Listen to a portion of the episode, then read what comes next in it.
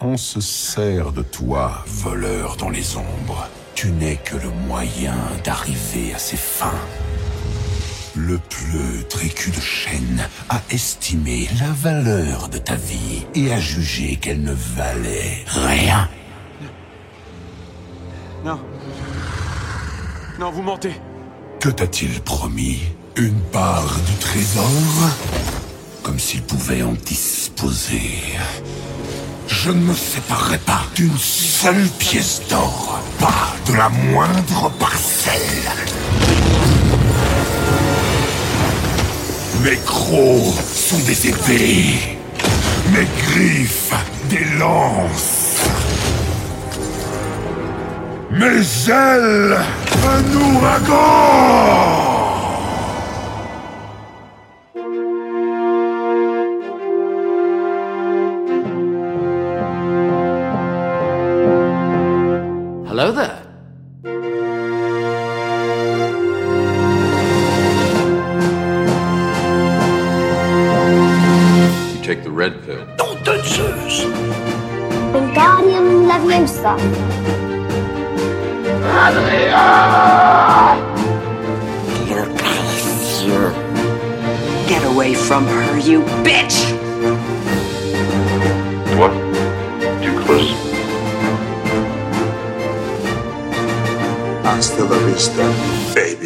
Salut mes petits dragons parlants et bienvenue dans La Saga, le podcast qui analyse toutes les sagas du cinéma, un film à la fois. Je suis Sofiane Cassie et cette semaine avec mon invité, nous allons vous parler du deuxième film Le Hobbit, La désolation de Smog. Ou Smaug. Comment c'est prononcé en vrai? Je m'en rappelle plus. Pour m'accompagner cette semaine, elle est doctorante en littérature anglaise à la Sorbonne Nouvelle où elle étudie le style elfique de la littérature fantasy de Tolkien. Bienvenue Emma Merci, merci beaucoup. Quelle est ta saga préférée? C'est pas une Euh, question bête pour mais le je vais pas mentir, euh, ça va être le Seigneur des Anneaux, bien sûr. En- pas très. euh, En dehors de ça, il y en a une qui te, qui te vient à l'esprit là comme ça? Euh, le, euh, plutôt Harry Potter Harry aussi, Potter, euh. Star Wars. Enfin, c'est très générique, euh, rien d'exceptionnel.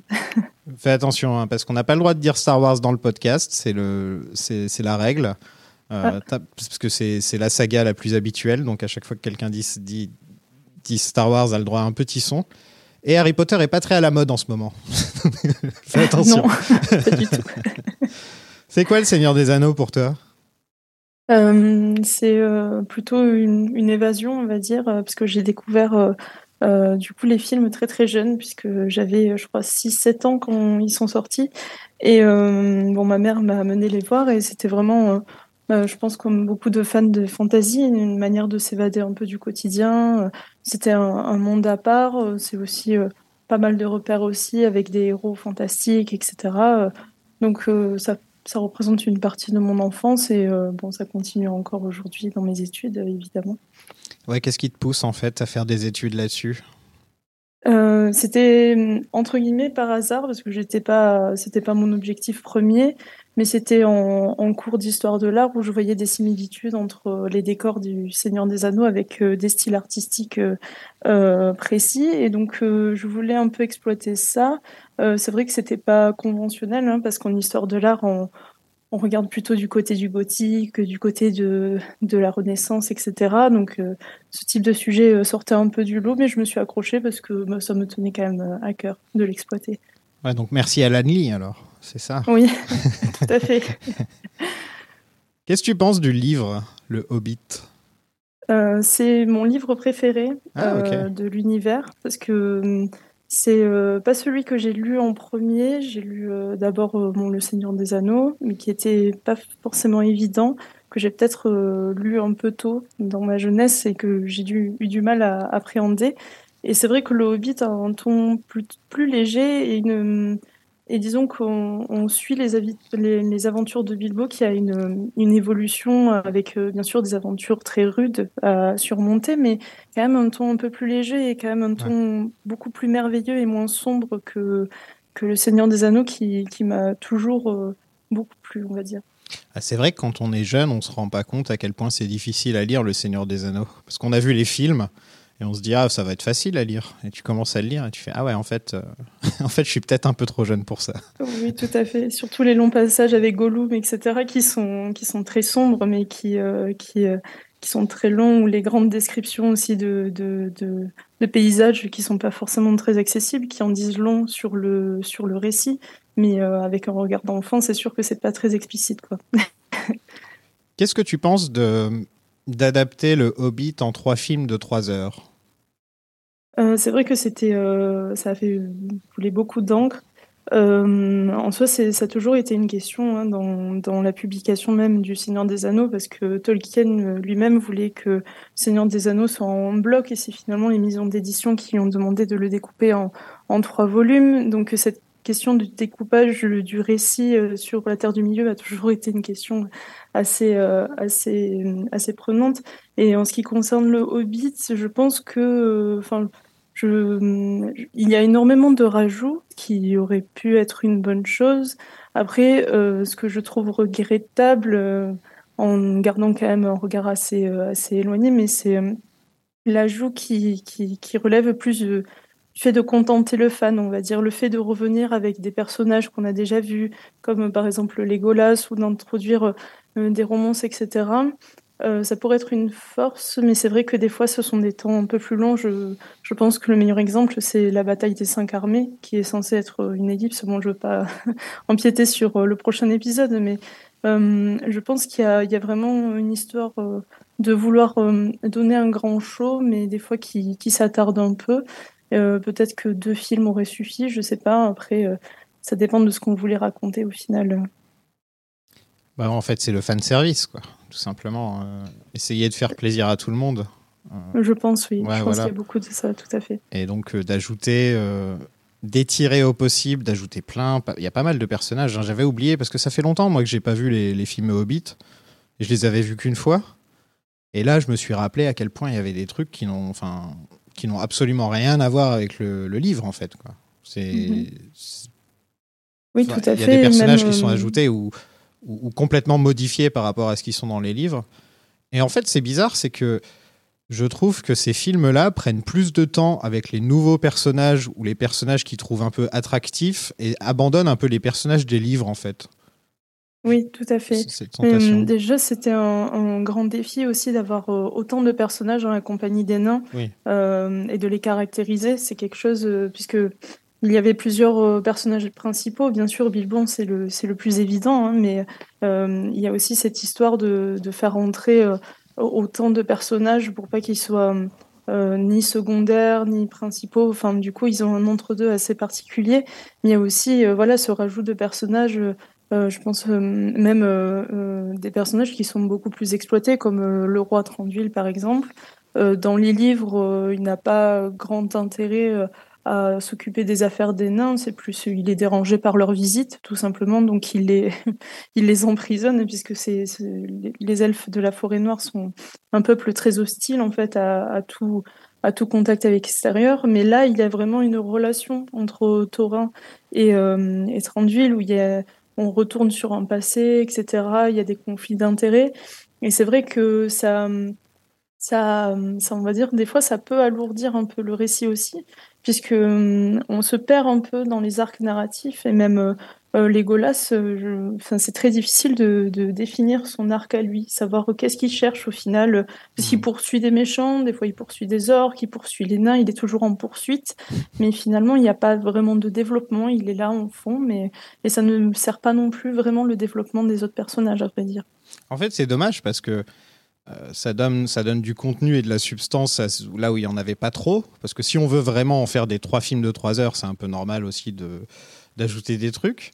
Mais c'est vrai qu'on a tendance à, voir que ça sonne creux, en fait. Il y a, un, mm. petit, un petit sentiment de.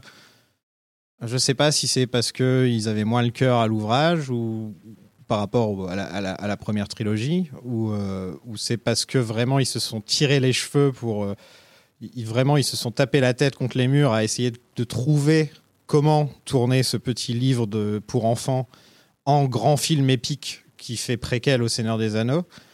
Euh, mais là, dans celui-là, par exemple, euh, et c'est encore pire dans le 3, hein, je crois. Encore le premier, ça va, c'est très proche des livres. hein, quand on réfléchit, euh, le premier est encore assez très proche des livres. hein, c'est- vraiment à partir de celui-là que ça commence à s'éloigner vraiment, quoi.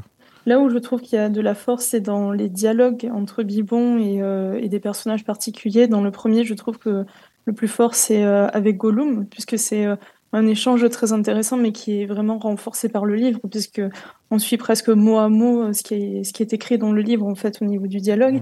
Et pareil pour Smog, même si dans Smog, bon, l'épisode est un peu différent, il n'y a pas ce, ce, ce fameux enjeu de s'échapper de la, de la taverne du dragon comme, euh, comme, euh, comme, euh, comme là, euh, là les, les, les nains sont obligés de- d'imaginer un plan pour pouvoir s'échapper. Même le plan euh, euh, arrive que très tard. On ne sait pas trop ce qu'ils font pendant un bon moment. C'est, quelque Oui. chose qui, qui m'interroge beaucoup. Puis finalement, ils trouvent ce plan voilà, de, de monter une statue en or, etc. Bon, ce qui peut être intéressant. Mais je trouve que le dialogue vraiment entre Bilbon et le dragon, pour le coup, était, était bien restitué sur, euh, sur euh, la tonalité, on va dire, euh, au niveau de, des personnages. Je trouvais que le dragon avait, un- avait été bien restitué sur, sur sa personnalité.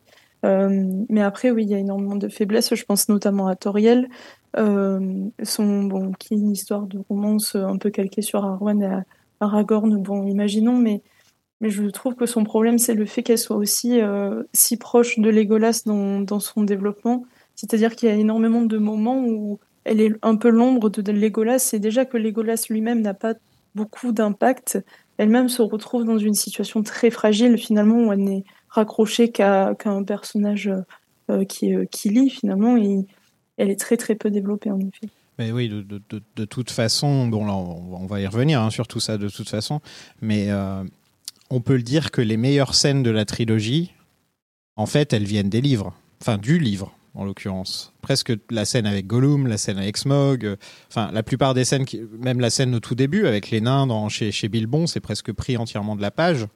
Et c'est là qu'on qu'on se dit, ah, c'est dommage parce que moi, je pense qu'il y a un bon film. Il y a vraiment euh, de quoi faire un bon film avec, avec, euh, avec le Hobbit, en fait. Et, euh, et en fait, ça, ça me rend triste, là, de, en, les, en les revoyant. J'ai un sentiment de gâchis, en fait. Et c'est ça, ça me, ça- ça me touche, limite, comme je m'y attendais pas, en les regardant. C'est-à-dire que la première fois que je les avais vus, j'étais un peu en colère par rapport à ce qu'ils avaient fait, et maintenant je suis un peu plus triste euh, en me disant ah ça aurait pu être. euh, quand je vois certaines scènes, je me dis ah il y a quand même y a, quand même quelque chose, et je pense que ça aurait pu être euh, ça aurait pu être autre chose si si vraiment ça avait été juste une adaptation du Hobbit en fait tout simplement. Mm. Oui, je suis plutôt d'accord avec ça et, et mon sentiment, je le partage un peu, notamment par rapport aux scènes euh, bonus, on va dire. C'est vrai qu'il n'y a pas le même attrait euh, que pour euh, Le Seigneur des Anneaux où on grappillait encore plus Oui. de contenu et, et on avait une certaine satisfaction. En plus, c'était du bonus, donc euh, on pouvait passer outre. Et là, c'est vrai que c'est encore un morceau qui se rajoute sur quelque chose qui, qui était assez étouffant. Et ce que je remarque aussi, c'est le, le problème de rythme aussi qu'il peut y avoir. Il y a hum, très peu de, on va dire, de- d'échelles en fait différentes euh, dans le merveilleux. Il y a ce, spectacle un peu constant en fait euh, euh, dans le merveilleux ou dans le dans le Seigneur des Anneaux, on, passait dans des échelles un peu différentes et là on, on va de, de de paysage en paysage, de merveilleux en merveilleux, en épique en épique, mais sans vraiment de temps de pause sur la vraiment la psychologie des personnages où il y a où il y a hum, il y a vraiment euh, de temps accordé aux personnages, etc. Là, c'est- il y a beaucoup d'actions, enfin surtout dans le 2 et le 3, hein, c'est là où, Ouais. où les actions euh, euh, se mettent en place. Il y a même des scènes que qui sont un peu longues dans, dans Lackville, par exemple, quand le fils orc, où il y a ce, ce combat entre Legolas et lui, c'est pas forcément quelque chose de, de très utile là aussi. Et, euh, Bah, et voilà, il y a vraiment ce, cet épique constant, mais qui devient peut-être un peu étouffant aussi à, à force. Je pense que en fait dans cette trilogie, euh, j'ai l'impression qu'ils n'ont pas forcément envie qu'on ait le temps de penser. Et ça me rappelle une autre trilogie dont j'ai pas le droit de parler, mais je vais quand même le mettre le son comme ça. Voilà, je vais en parler un petit peu. Voilà, rapidement, ça me fait penser un petit peu à- par moment au cinéma de Rise of Skywalker, le, le dernier Star Wars qui est sorti, qui euh, te balance plein, plein, plein, plein de trucs tout le temps, tout le temps, tout le temps, et t'as pas le temps de réfléchir en fait. Et, et c'est vrai que par moment, euh, les, en tout cas, les, les, les, les deux, euh, le, le- le deuxième et le troisième, ont ce côté-là, je trouve. C'est quelque chose qui était aussi reproché à la série euh, du, du même univers. En fait, c'était, c'est en effet le, le fait de pas pas avoir le temps euh, de se poser. Mais encore une fois, voilà, moi je trouve que c'est le vraiment le troisième qui est euh, qui est vraiment euh, plus plus lourd sur ça, euh, sur la bataille. Mais, c'est fou quand même de se dire qu'ils ont étiré le truc au maximum. Ils font des films de 3 heures. Ils en font 3 sur un bouquin pour enfants qui est pas très long. Et on n'a même pas de temps, de moment où on a le temps de se poser. Alors que quand même, ils ont étiré le récit au maximum. Et ils ont même pas trop mis des moments où on, où on se pose et on discute, je veux dire. Il y en a presque pas dans, le, euh, dans, dans tout ça. La semaine dernière, j'ai parlé de, de Guillermo del Toro, donc qui aurait dû euh, réaliser le film à l'origine. Euh, T'aurais aimé que ce soit Del Toro, toi? Ou tu, tu penses que le style de Jackson était, sera toujours parfait pour cet univers? Hum, bah, ça aurait été intéressant, à vrai dire. euh, je trouve que chaque apport euh, est intéressant.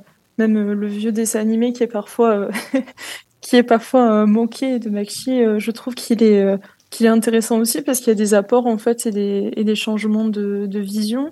Après, je regrette pas forcément non plus que ce soit Peter Jackson. J'observe juste du coup les parties pris. Je me demande aussi, je m'interroge sur les attentes de la production aussi, finalement, quelle, quelle est la place d'une production dans, dans les choix artistiques aussi? Puisque, comme on disait, il y a cette histoire de fanservice. Est-ce que ça aurait été la même chose euh, avec Guillermo del Toro Euh, je, je ne sais pas à vrai dire. Mais c'est vrai qu'il a une patte très particulière. Ça aurait été tout à fait, tout à fait intéressant, en effet. Ouais, je pense que c'était peut-être ça que les studios voulaient. Eux, ils voulaient du fanservice, les studios, et Del Toro leur a sûrement dit bah, moi, je vais faire mon propre film. Et, euh, et donc, je pense que ça a dû se jouer à ça, hein, à mon avis. Dans cet épisode, je voulais parler de quelque chose qui a eu un impact assez négatif sur la Nouvelle-Zélande.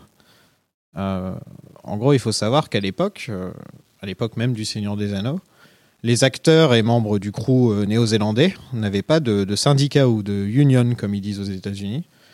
Euh, donc plus les années avançaient et plus leurs conditions de travail euh, devenaient de pire en pire. Ils étaient d'ailleurs connus dans le business comme les Mexicains du Pacifique du Sud, tellement ils coûtaient peu cher et travaillaient beaucoup. Les Américains qui travaillaient sur les films, eux, par contre, étaient bien mieux payés que pour le même travail. C'est-à-dire que, par exemple, il y avait des Américains qui bossaient chez, qui bossaient euh, pour, pour faire les décors ou quelque chose comme ça et qui étaient mieux payés que les, Néo-Zélandais qui faisaient le même boulot euh, et que c'était pas juste mieux payé, c'était bien mieux payé apparemment. Donc lorsque le Hobbit a été annoncé, les acteurs, cascadeurs, figurants néo-zélandais, ils se sont réunis et ils ont demandé à avoir les mêmes statuts qu'en Angleterre et qu'aux États-Unis. Donc ils ont fait une, une pe- petite appel, euh, pe- appel à la grève. Ça a tout de suite été vu comme un appel au boycott, alors que eux, ils n'avaient pas fait appel au boycott. Pourtant, je sais pas si tu te souviens, mais euh, euh, sans- ils en parlaient beaucoup à l'époque de, de- de- de tout ça et on avait souvent l'impression que c'était les acteurs qui prenaient en, en otage le, euh, le tournage et que en fait Mm. c'était eux les méchants dans l'histoire. Je sais pas si tu t'en Oui, souviens. tout à fait. Mais surtout, hum, puisque ça signifiait beaucoup aussi le fait que la Nouvelle-Zélande, comme ça, euh, c'était un peu un récit, euh, déjà qui a commencé avec Le Seigneur des Anneaux, le fait que le film ne soit pas filmé, euh, ne soit pas totalement hollywoodien, c'était aussi quelque chose de, remarqué.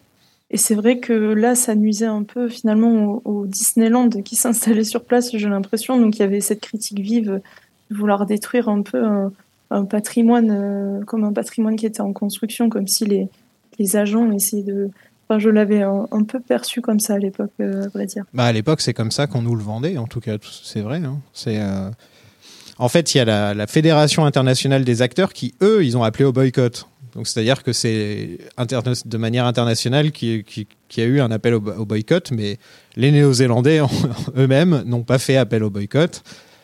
Donc, il y a eu des manifestations en Nouvelle-Zélande parce qu'en gros, euh, Warner menaçait de ne pas faire le film en Nouvelle-Zélande et d'aller en Europe de l'Est, en Pologne ou en Hongrie, où les acteurs, en gros, euh, on a l'impression que ne sont pas des divas qui demandent à avoir des droits, en gros, quoi, là-bas, tu vois. Et, euh, Et en fait, le peuple néo-zélandais avait peur de perdre donc le Seigneur des Anneaux parce que il y a ce qu'on appelle le Tolkien Tourism en Nouvelle-Zélande qui ramène des centaines de milliers de personnes en fait depuis euh, depuis le Seigneur des Anneaux et on a parlé à quelqu'un justement, euh, je crois que c'était pour le Retour du Roi, euh, de quelqu'un ou les deux tours quelqu'un qui est allé là-bas euh, justement et qui a fait un peu tout le tour. Euh, ça t'intéresserait toi d'aller en Nouvelle-Zélande? Alors, euh, je suis mitigée sur la question, à vrai dire, parce que euh, je ne sais pas si dans mes recherches j'apprendrai grand-chose, enfin à part euh, ce qui, ce qui m'a été relaté sur le sujet, hein, que voilà, c'est le Disneyland euh, sur place un peu. euh. Après, c'est vrai que hum, ce que je ce que je trouvais drôle en fait dans dans, dans mes recherches, c'est de voir que Tolkien avait voulu créer un mythe pour pour pour l'Angleterre, jugeant que les mythes anglais étaient anglo-saxons étaient bien trop faibles en fait, et donc du coup, c'est comme ça qu'il a créé le Seigneur des Anneaux.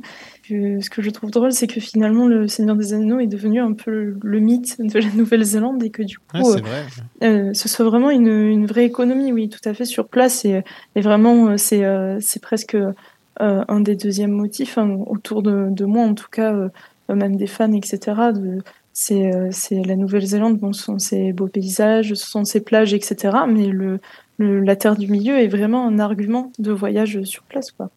Mais c'est vrai, c'est super intéressant ce que tu dis que Tolkien a construit, euh, a construit, euh, enfin a fait le Seigneur des Anneaux justement pour construire une mythologie là où il y en avait pas, euh, c'est-à-dire dans son pays, quoi, là où il vient et, ce qui lui tient le plus au cœur, hein, la langue anglaise, l'Angleterre, voilà, c'était ça qu'il aimait vraiment. Et au final, c'est devenu un truc kiwi, quoi.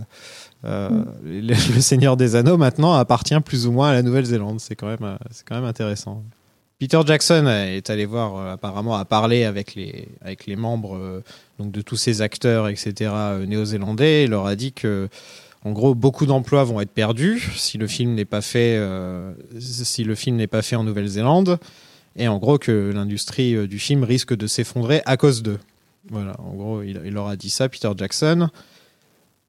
Et alors qu'ils étaient en train de faire croire qu'un qu'un accord était, entre, était trouvé, il y a des représentants de Warner qui arrivent en Nouvelle-Zélande, qui rencontrent le Premier ministre. Euh, et le Premier ministre leur offre une réduction d'impôts de plusieurs millions de dollars. Et une nouvelle loi est écrite dans la nuit, euh, qui s'appelle donc la Hobbit Law. Et cette loi déclare qu'à moins que ce soit directement dans son contrat, un acteur ne pourra pas être déclaré comme employé. En gros, tu es forcé d'être un freelanceur. Quoi.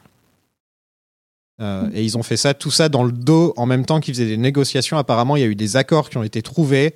Eux, ils ont arrêté la grève, etc. Et eux, ils sont et Warner est allé voir euh, le Premier ministre pour changer les lois. C'est vraiment impressionnant, je trouve, le pouvoir que peut avoir une production comme euh, Warner, en fait, sur un, sur un, sur un territoire comme celui-là, en pleine, enfin, qui était, qui était dans une, qui était en pleine construction sur, comme on dit, sur un mythe, entre guillemets. Et c'est, je trouve, euh, trouve très, très, euh, très impressionnant, en fait, euh, comment une entreprise comme ça, une grande une hyper-production, puisse régir finalement euh, le- la politique sur place, le- la politique sociale, euh, économique, etc. Je trouve que presque même un peu effrayant et inquiétant peut-être euh, sur certains aspects. Je vous invite à jamais faire de recherche sur Disney, par exemple. Eux, ils ont vraiment fait changer des lois. D'ailleurs, dans notre pays, si je ne me trompe pas, ils ont fait changer une ou deux lois pour que Euro Disney existe. En fait, moi non plus, j'étais pas vraiment au courant. Je vous invite à regarder. euh, Il y a Lindsay Ellis, euh, une youtubeuse américaine, qui a fait trois vidéos sur le Hobbit. Et, euh, et la troisième parle de ça, où elle a interviewé des gens sur, sur place pour parler de tout ça. Et, et c'est assez, assez fascinant. Et en fait, ça me. Bah, ça m'a encore un peu plus dégoûté du projet en fait. Euh, déjà que ce que j'en savais avec Del Toro, euh, les studios, etc. euh, j'étais pas forcément un grand fan. En plus, j'étais pas un grand fan des films en eux-mêmes. Mais alors, quand tu apprends plus tout ça, je me dis ouais, parce qu'en fait, la loi Hobbit, donc elle existe déjà depuis 11-12 ans maintenant. Et en gros, tu peux travailler de 9h à 17h, 5 jours par semaine et ne pas être considéré comme un employé.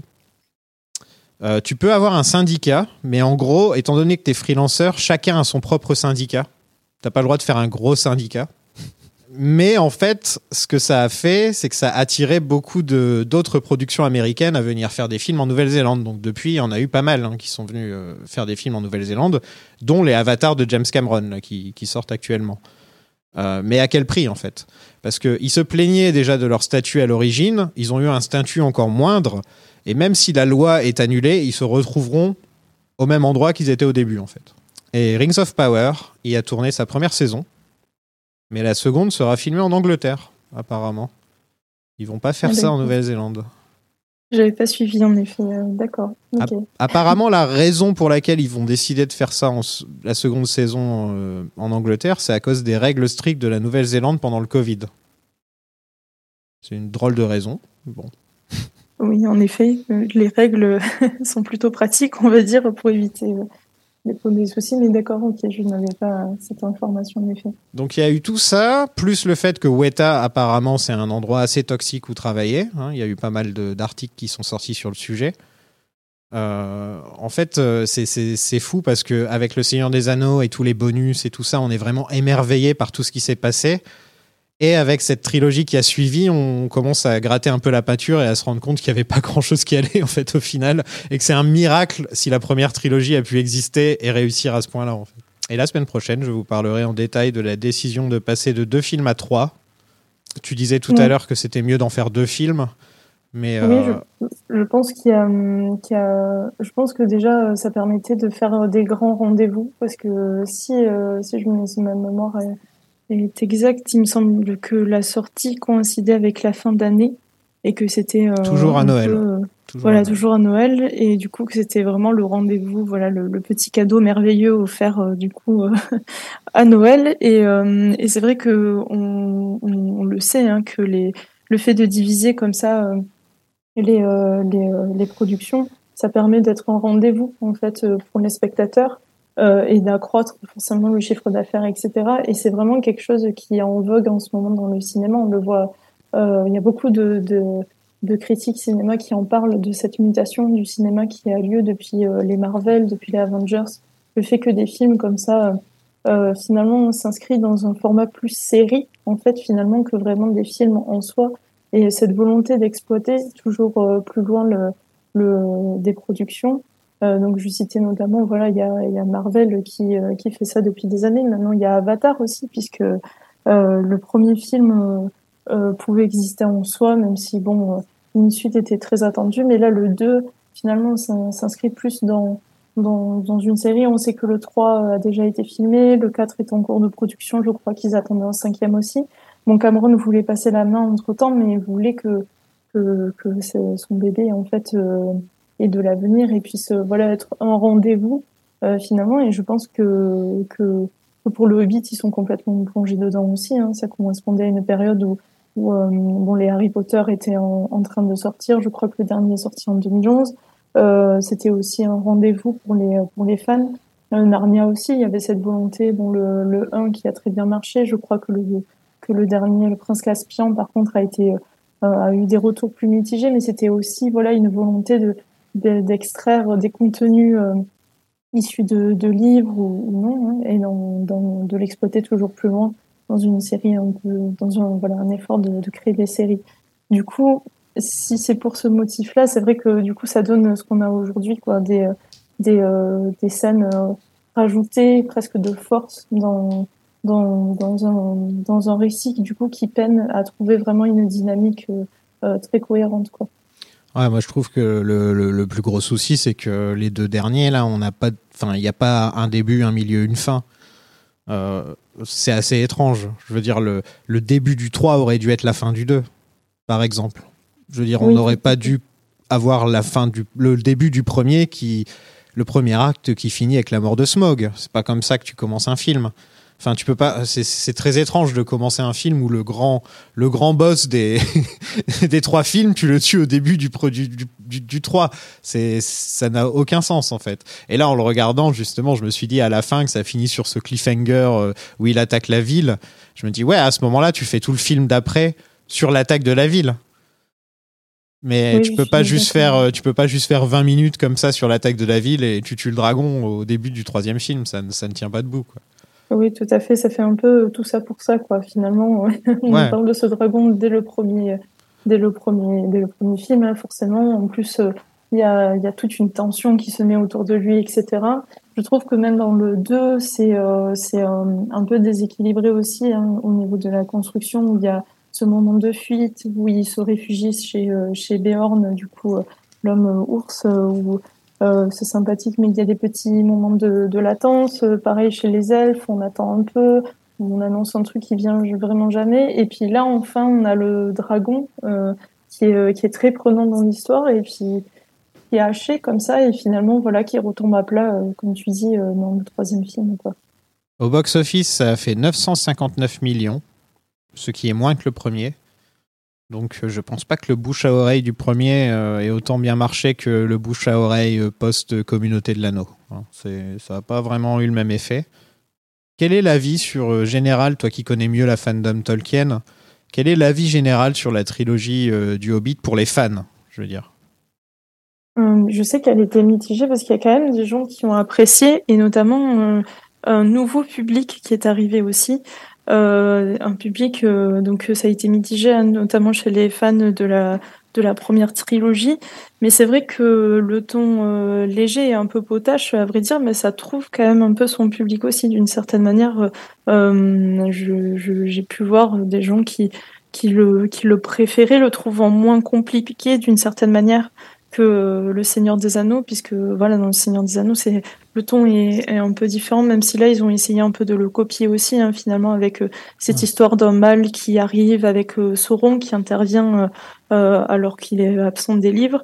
c'est quelque chose qui raccroche avec la première trilogie, mais c'est vrai que il y a eu, voilà, j'ai l'impression un nouveau public qui a émergé qu'on retrouve pas forcément sur les forums, puisque c'est pas un public nécessairement spécialisé.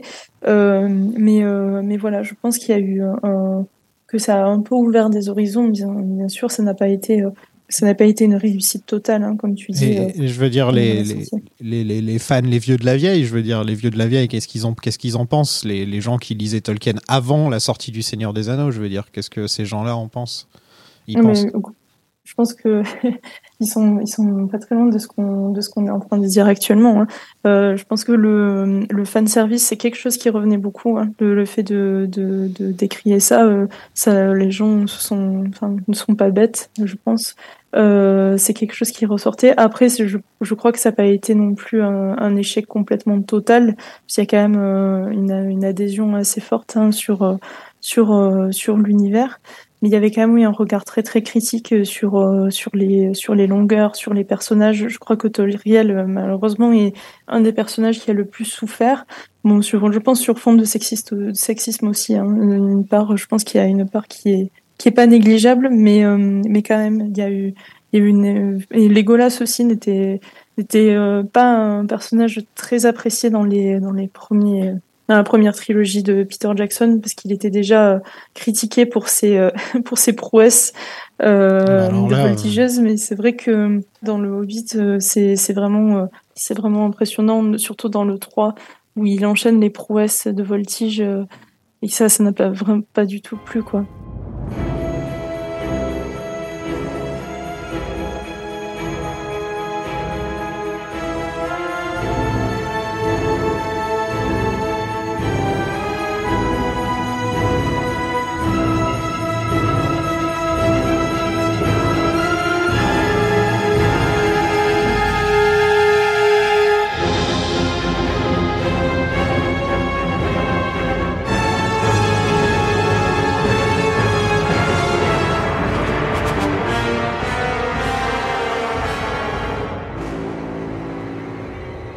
Le film commence avec un flashback de Thorin qui se rend à l'auberge du Poney Fringant et rencontre Gandalf qui apparemment picole au bar 24 heures sur 24. C'est un peu ça son truc.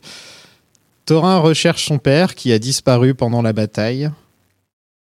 Donc là, voilà, on commence bah, déjà avec un, moment qui étire le livre, on va dire, parce qu'on n'a pas dans le livre la rencontre entre Thorin et Gandalf. Est-ce que c'est raconté ou, ou c'est juste euh, vraiment tout ce qui est là, c'est inventé? C'est sous-entendu dans le sens où ils se connaissent, mais, euh, mais même dans le film, ça apparaît un peu comme un cheveu sur la soupe parce que euh, Thorin arrive donc dans cette auberge. Euh, juste avant, on a d'ailleurs un petit passage éclair de Peter Jackson qui, qui recroque dans une carotte comme dans, le premier film.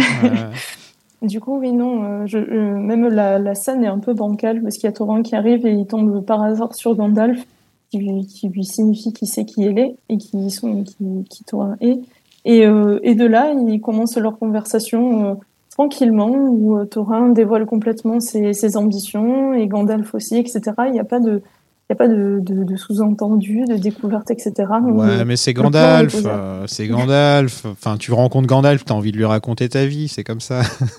Oui, mais c'est Taurin aussi, il est très méfiant. C'est vrai, en plus, Thorin, ça va pas du tout avec son personnage, euh, de faire confiance comme ça au premier vieux qui passe. euh. En fait, ça, c'est dans, ça, c'est dans la version longue, non? Parce que dans la version longue, tout ce qui est autour du père de Thorin, c'est, pas, enfin, c'est, c'est pas dans la version classique, je veux dire, tout ce qui tourne autour du père de Thorin. Non, tout à fait. euh, même euh, le passage dans Dol Guldur est, euh, n'est pas dans la version courte. Elle est vraiment dans la version longue, tout à fait. Tout ce qui est à Dol Guldur Euh, pas tout ce qu'il y a à Gol- euh, Dol Guldur, mais euh, le passage où, euh, où Gandalf retrouve en fait. Ah oui, oui. Oui, il est en mode Gollum. Père là, de ouais, Thorin. ouais. oui, exactement. Ouais. La compagnie se rend chez Beorn, qui peut se transformer en gros ours. L'acteur racontait que. Lui, c'est un acteur de théâtre. Euh, il racontait qu'en fait, il, s'est pointé. Il, était appelé en Nouvelle-Zélande, genre pour un jour de tournage de temps en temps. Et que son premier jour de tournage, apparemment, il était accroché dans des. Il était accroché dans des câbles et des trucs comme ça devant des, sans aucun acteur, devant des écrans verts. Et on lui a même pas dit ce qu'il faisait en fait. Il savait même pas ce qu'il était en train de faire. Et on lui disait ok coupé c'est bon. Euh, bah on te rappellera quand on aura besoin de toi. Et ensuite hop, il repartait dans son pays et on venait ensuite. Je crois qu'il est suédois ou quelque chose comme ça.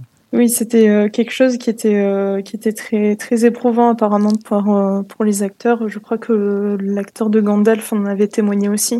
Ouais. Le fait de de ne pas être dans un environnement en fait qui ressemble même au, au paysage qu'on est en train de d'explorer et d'être seul. C'est vrai que dans la pratique de l'acting, etc., il y a, le rôle du dialogue, etc., de donner la parole.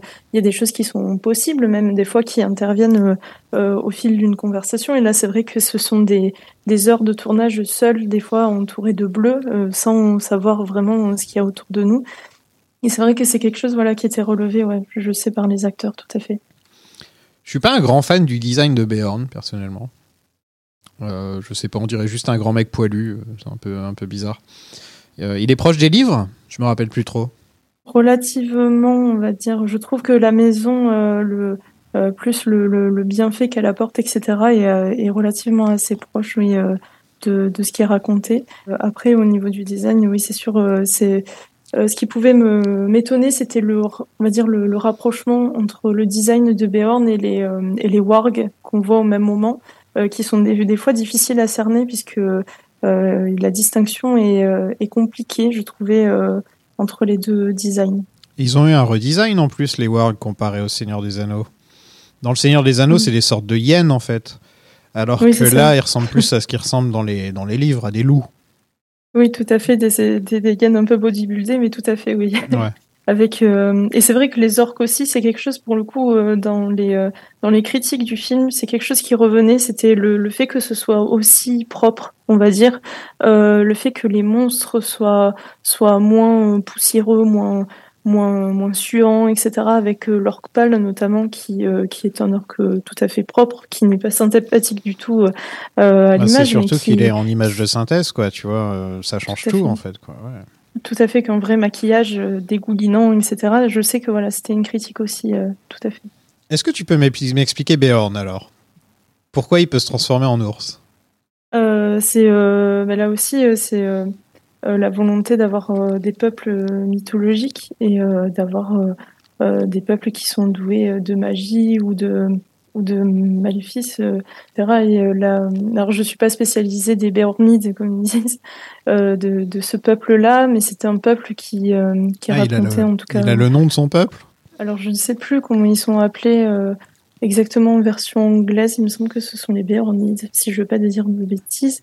Euh, mais c'est un peuple, des peuples ours. Et, euh, et je trouvais que pour le coup, dans, dans les films, euh, ce qui était, euh, ce qui était euh, remarquable, c'était euh, la direction artistique encore, comme on disait. Il y a encore euh, le, le passage de John Ho et Alan Lee, du coup, sur les décors.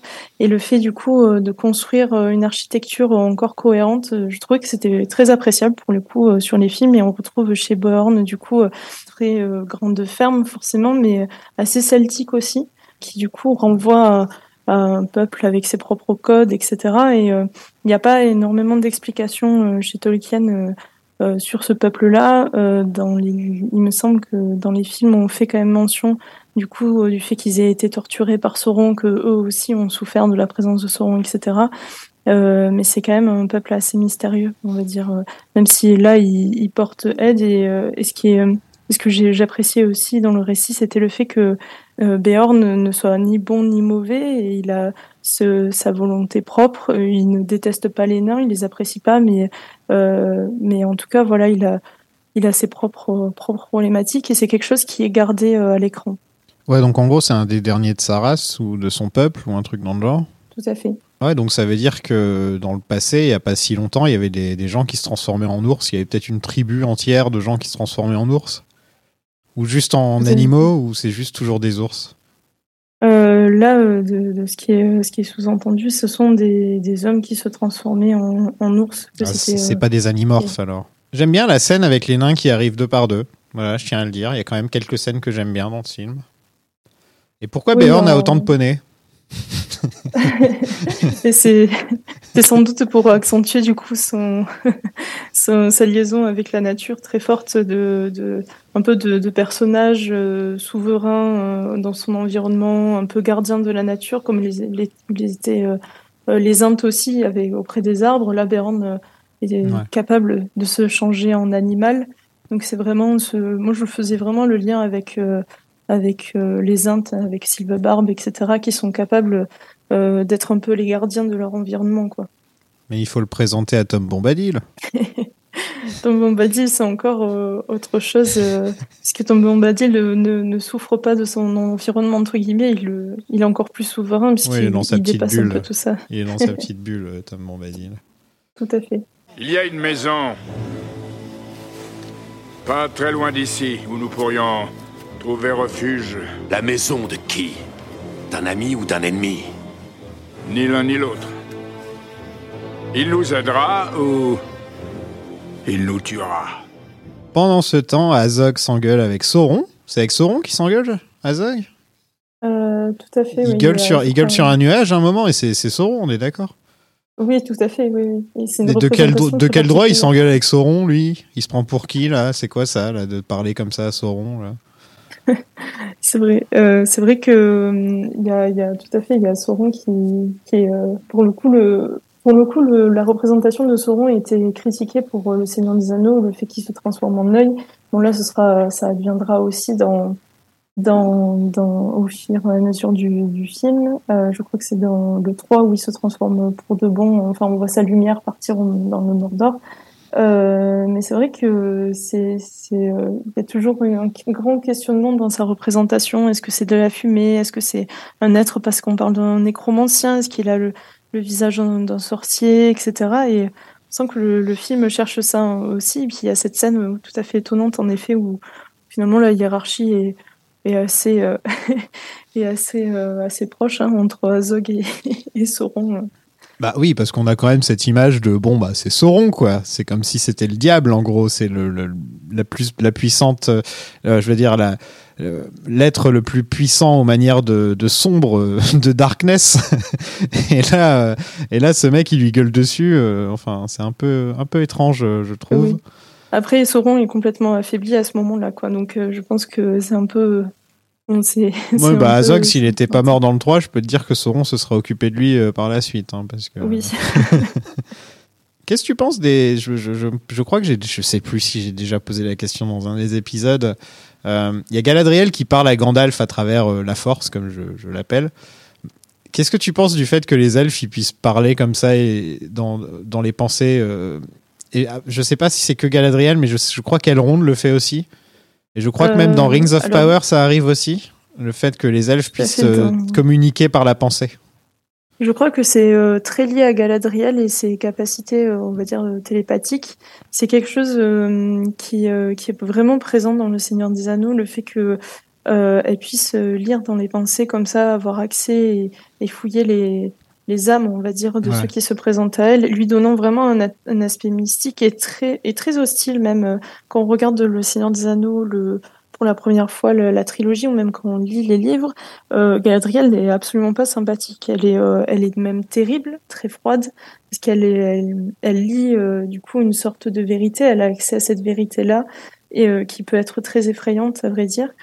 Euh, je trouve que dans l'adaptation de Peter Jackson du, Seigneur des Anneaux, du coup, euh, le rendu est plutôt euh, efficace puisque puisque le destin est terrible et, euh, et celle qui représente ce destin-là est, est, tout à fait terrible aussi parce que les elfes sont des des êtres tout à fait merveilleux avec des pouvoirs très spécifiques et une grande grande sagesse. Et je trouve que ça rend ça apporte de l'épique même euh, au récit puisque on, fait comprendre qu'il y a des grandes dynamiques qui traversent le récit tout à fait euh, épiques, euh, notamment sur la destinée, etc. Et le fait que Galadriel puisse y avoir accès en, en comprenant les, les, intentions de ses interlocuteurs et le recouper avec sa sagesse, etc. Ça, ça étoffe bien la puissance, je trouve, du récit. Si elle peut lire dans les pensées, Comment elle a fait pour pas savoir que Sauron c'était Sauron? Alors là, on, on, empiète sur la série. Ça, c'est une autre question. Je trouve qu'en effet, sur la série, c'est euh, les elfes sont très affaiblis. Ils, ont des rôles euh, assez euh, qui sont assez semblables au rôle des hommes finalement. Ils, ils oui, c'est vrai, ouais, vrai. Hmm.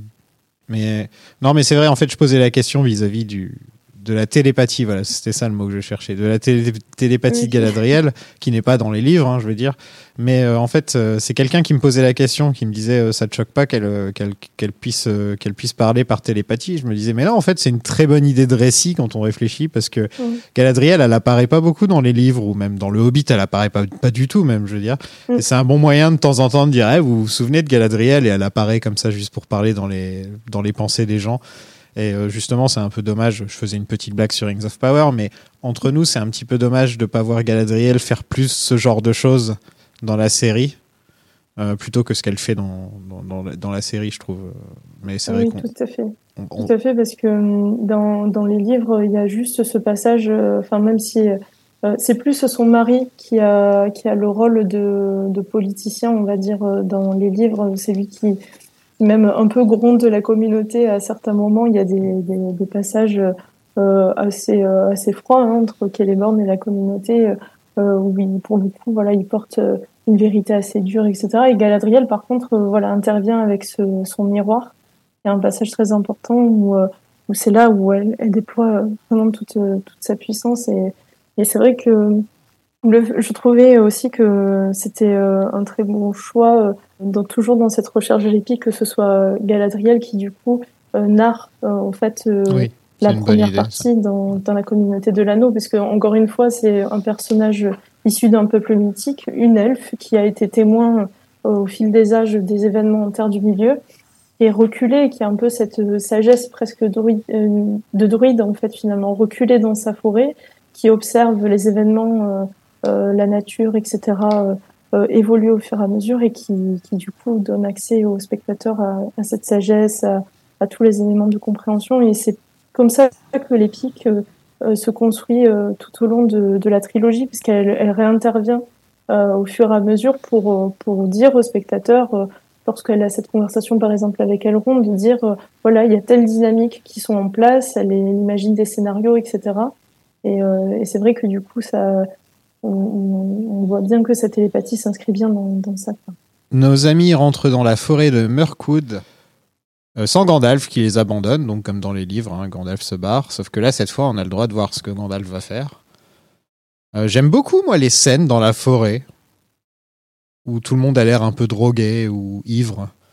Oui, euh, c'est plus, euh, plus violent encore dans les livres puisque la compagnie finit par euh, être assoiffée, affamée, dans un, un état encore plus, plus, plus catastrophique. Mais oui, il y a vraiment cette, cette sensation d'être complètement perdu, euh, d'être enivré par, par la forêt, par le mal qui l'entoure. On, on sait, on n'arrive pas vraiment à savoir si c'est vraiment la forêt en tant que quantité magique qui crée ça ou si c'est vraiment le mal euh, qui opère. Et c'est d'autant plus euh, marquant, je trouve, dans les livres où euh, la compagnie, donc du coup, est complètement affamée, assoiffée, etc. Et il tombe, du coup, sur les elfes qui sont en train de, de, de festoyer, qui ont un banquet et qui en fait se jouent d'eux à plusieurs reprises, euh, c'est-à-dire en, en, en, apparaissant, en disparaissant, etc. Donc le, Thorin quoi. euh, finit par tomber dans les pommes, et même je crois qu'il s'évanouit, c'est comme ça qu'il est capturé. Et il y a, il y a vraiment cette sensation d'épuisement vraiment dans le livre.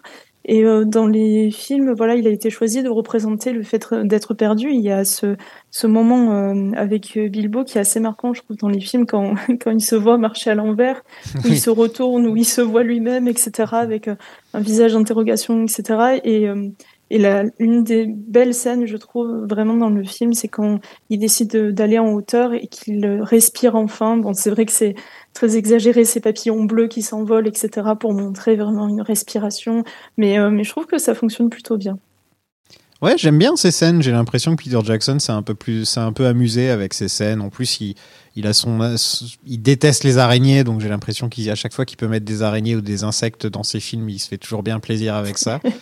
en fait, je me rends compte en regardant les films comme ça que si on se concentre essentiellement sur Bilbon, c'est des bonnes scènes la plupart du temps. En fait. Oui, tout à fait. Et le, même la direction d'acteur est assez, euh, assez remarquable aussi, puisque euh, on voit que euh, du coup Martin Freeman est, est très euh, est assez euh, à l'aise dans son dans son rôle, donc ça Excellent. rajoute une nouvelle à ajouter. Et comme on disait, c'est lui aussi qui a euh, de très bonnes scènes, comme avec Gollum, puisque ça suit énormément le récit, avec euh, Smog, etc. Et, euh, et ça vient pallier du coup à ce manque qu'on a sur euh, euh, le rythme de pouvoir se raccrocher du coup à un personnage et pouvoir souffler un peu. C'est vrai que ces scènes amènent beaucoup de fraîcheur, même si elles sont elles sont assez peu nombreuses quoi. Moi, je préfère avoir des scènes comme ça, que on nous rappelle un milliard de fois que Thorin veut récupérer son, son, son Arkenstone ou ce genre de truc. Je préfère juste voir des, un hobbit et des nains perdus dans les bois. Enfin, je, je sais pas, ça me tente beaucoup plus, moi, personnellement. Que Tout une fait. énième bagarre avec les Legolas euh, qui surfent sur des trucs. Et c'est là où on voit que les nains sont le mieux développés aussi. C'est à travers ces, ces, ces dialogues avec euh, avec euh, Balin par exemple aussi, qui est euh, du coup euh, la personne un peu âgée, le nain un peu âgé qui qui a sa sagesse propre, avec euh, avec euh, du coup les euh, mêmes filles qui lit quand il est question de, s'infiltrer auprès des trolls, etc. C'est le moment où euh, où les nains du coup euh, euh, acquièrent une personnalité propre et du coup certains nains malheureusement n'en bénéficient pas puisqu'il n'y a pas de dialogue directement avec Bilbon mais c'est vrai que ça aurait été un bon moyen de continuer à les à les, personnifier un peu plus quoi. Les araignées qui parlent, j'adore aussi. C'est bien qu'ils aient gardé ça quand même. que, que certains animaux parlent dans, dans, dans le Hobbit. Euh, Mm. Par contre, je sais pas ce que c'est la bestiole dégueu qui empêche Bilbon de- d'atteindre l'anneau. oui tout à fait le l'espèce de oui de, de, de bestiole un peu pâle toute plate etc. Ouais. Euh, la scène est euh, très marquante à ce moment-là parce que c'est là où l'anneau commence à avoir de l'emprise sur lui et que du coup il, il tue euh, violemment cette, euh, cette créature qui est, qui est peu ragoûtante, mais, mais la scène est d'une grande cruauté et c'est vrai que je ne pourrais pas définir non plus l'espèce. le- c'est bizarre. Est-ce que hein. c'est une, une araignée en formation ou est-ce que c'est une autre créature euh, C'est vrai que ça interroge. Et pour les araignées qui parlent, euh, je, euh, crois qu'il y a une petite erreur aussi euh, euh, au moment où, euh, en fait, voilà, Bilbo euh, peut entendre les araignées au moment où il passe l'anneau à son doigt, puisque c'est Mhm. comme si il avait accès finalement au, au, au mal euh, Une de, bonne idée. de la Terre du bonne Milieu. idée, ouais. Bonne idée, tout à fait. Mais sauf qu'il continue à les entendre une fois l'anneau retiré Ah sur, euh, je crois, une, une phrase ou deux. Mais j'aime beaucoup euh, leur voix. euh, ce qu'elle- D'ailleurs, c'est qu'elles pensent qu'à bouffer, en fait. C'est ça qui est marrant. quoi. Mangeons-les avant que le sang ne coagule. Leur peau est épaisse, mais il y a du bon jus à l'intérieur. Pique leur corps. Achève-les. La viande est vivante et remuante. Tue-le, tue-le maintenant. À nous le festin. Festin, festin, festin, festin. Et en fait, c'est à partir de ce moment-là que le film fait un virage où là, j'adhère plus trop. C'est quand les, bah, Legolas débarque, en fait, tout simplement. C'est vraiment le moment où Legolas arrive que je trouve que le film euh, commence à perdre vraiment tout ce qu'il avait réussi à. Parce que le premier est pas parfait, mais il y a quand même des bonnes choses dedans. Et là, jusqu'au début, euh, le, dé- le début du deuxième, j'étais encore assez. euh, je me disais, ah, il y a peut-être encore moyen de faire quelque chose de bien. Et d'un seul coup, il y a un personnage qui n'a rien à faire là, qui arrive et qui me sort complètement du film, en fait, je trouve. Mais je suis plutôt d'accord avec ça, surtout que hum, du coup ça, voilà, ça, comme on disait, ça alourdit en fait euh, les choses. Puis bon, il y a un clin d'œil avec le fait que il, il, il croise du coup le, le, père de le père de Gimli qui demande quel est cet, cet être immonde et ce sera son meilleur ami au final. Bon, ça aurait pu être un clin d'œil, mais là c'est vrai que Legolas a, a toujours un, esprit très sérieux, très très investi et euh, c'est dommage qu'on n'ait pas pu voir une version plus juvénile de ce Legolas-là, donc qui est très jeune hein, dans le récit euh, de Tolkien euh, dans Le Seigneur des Anneaux. Legolas, et on, on le dit, est un jeune elfe. Là, on- dans le Hobbit, il a un caractère très très mature, je trouve, euh, qui du coup euh, n'apporte rien. Même il est il est beaucoup plus froid et moins. Ouais, il est limite méchant. Attentionné. Oui, tout à fait. Il est il méchant, oui. Il est méchant, il sourit jamais. Bon, c'est dégueulasse. Normalement, c'est un peu, il est un peu, il flotte un peu Legolas normalement. Alors que là, je le Mm. trouvais un peu lourd justement, un peu, un- bah, comme tu disais, froid, euh, qui a toujours les sourcils froncés, qui est, jamais vraiment content d'être là. Et tu sens qu'Orlando Bloom, il a pas l'air vraiment content d'être là non plus. Il prend son chèque. Et ce qui est hum, encore plus cliché, c'est la relation avec Toriel, où il y a cette romance qui est suggérée seulement par, euh, par euh, du coup, où euh, il, il dit à Toriel il ne faudrait pas que cette relation aille plus loin, parce qu'il suggère que Legolas verrait en elle autre chose qu'une qu'un compagnon d'armes. Et euh, ça sort de nulle part aussi, parce que jusqu'ici, on n'a rien vu de tel. On a vu juste euh, un- une elfe, un elfe. euh, euh, combattre des araignées, se donner des ordres euh, et point. Du coup, c'est, je trouve ça très maladroit aussi sur, euh, sur tout à fait, enfin sur Legolas et ses intentions encore une fois. Je me demande s'il y a des gens qui ont découvert tout l'univers en commençant par le Hobbit. Et pour qui euh, Euh. Legolas, leur première rencontre avec Legolas, c'était la version du Hobbit. J'en connais une amie en particulier qui a, connu comme ça, qui refusait de voir le Seigneur des Anneaux, etc. Je crois que du coup, enfin, si on prend du recul, Legolas, ça apparaît comme un, un élément un peu de décor finalement, euh, comme, euh, comme, euh, les, les orques, comme le fils euh, d'Azog par exemple aussi. C'est le genre de personnage qui gravite un peu autour et qui sont juste un élément de décor. Est-ce que t'aimes bien le look du royaume des elfes euh, de Mirkwood? Euh, je suis très admirative euh, bah, toujours du travail d'Alan Lee qui euh, qui du coup a voulu repenser un peu la hum, du coup la, structure même si on retrouve toujours un aspect très ajouré qui fait corps avec la nature un côté très végétalisant aussi les colonnes en torsade etc mais un, un côté aussi épineux. C'était une volonté artistique en fait de de de rendre quelque chose de euh, voilà d'épineux euh, avec des cornes etc pour rappeler euh, à la fois le fait que ce soit un peuple très proche euh, d'une forêt euh, assez hostile et l'hostilité même des, du peuple en fait qui euh, qui est un peuple toujours d'art de connaissances de sagesse etc mais qui est très hostile avec son environnement. Et j'étais admirative aussi des, des costumes notamment de, de Thranduil en fait qui euh, qui lui donne l'air d'être euh, un peu un cerf aussi, puisque sa corne euh, a comme des sortes de, bois en fait, et même c'est suggéré par la posture de, l'acteur qui même adopte des fois une gestuelle de cerf vidé un peu.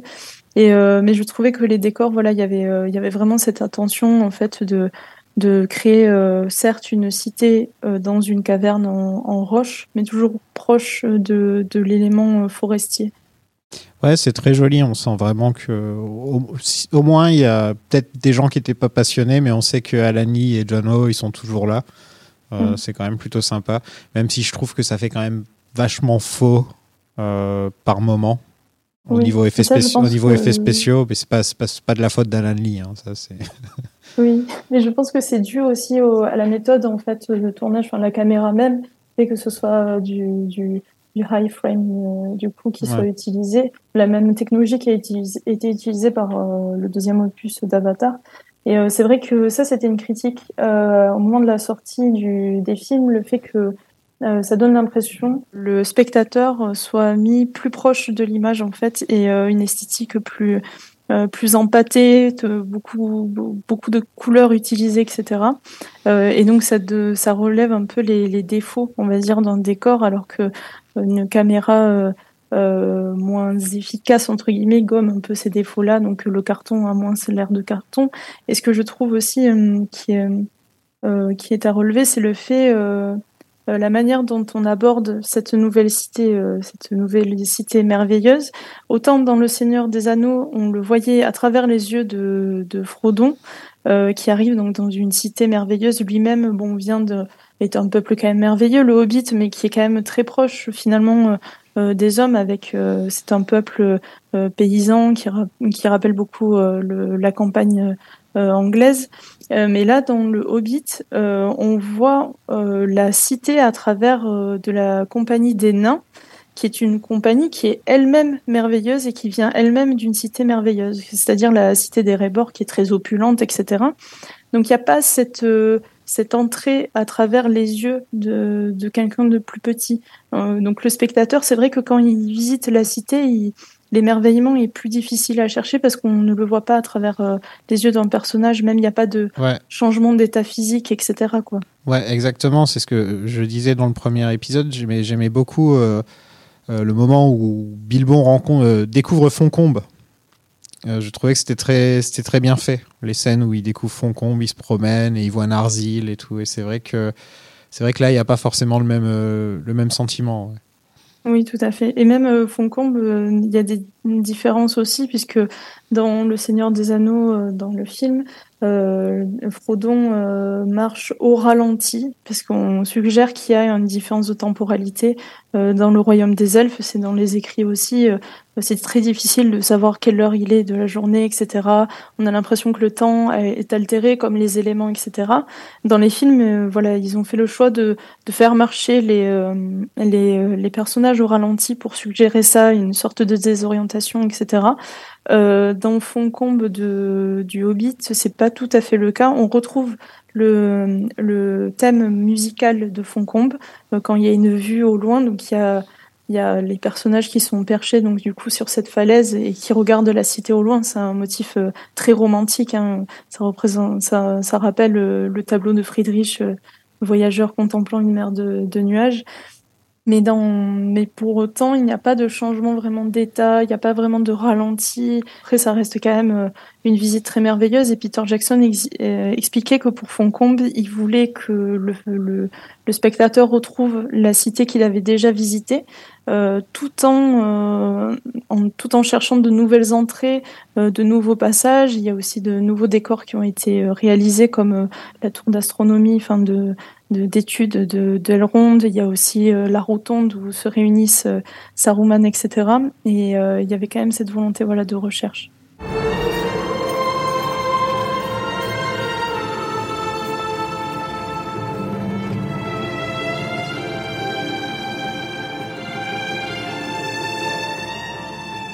On fait la rencontre de Frandwill, euh, qui se la pète un peu, hein, faut le dire.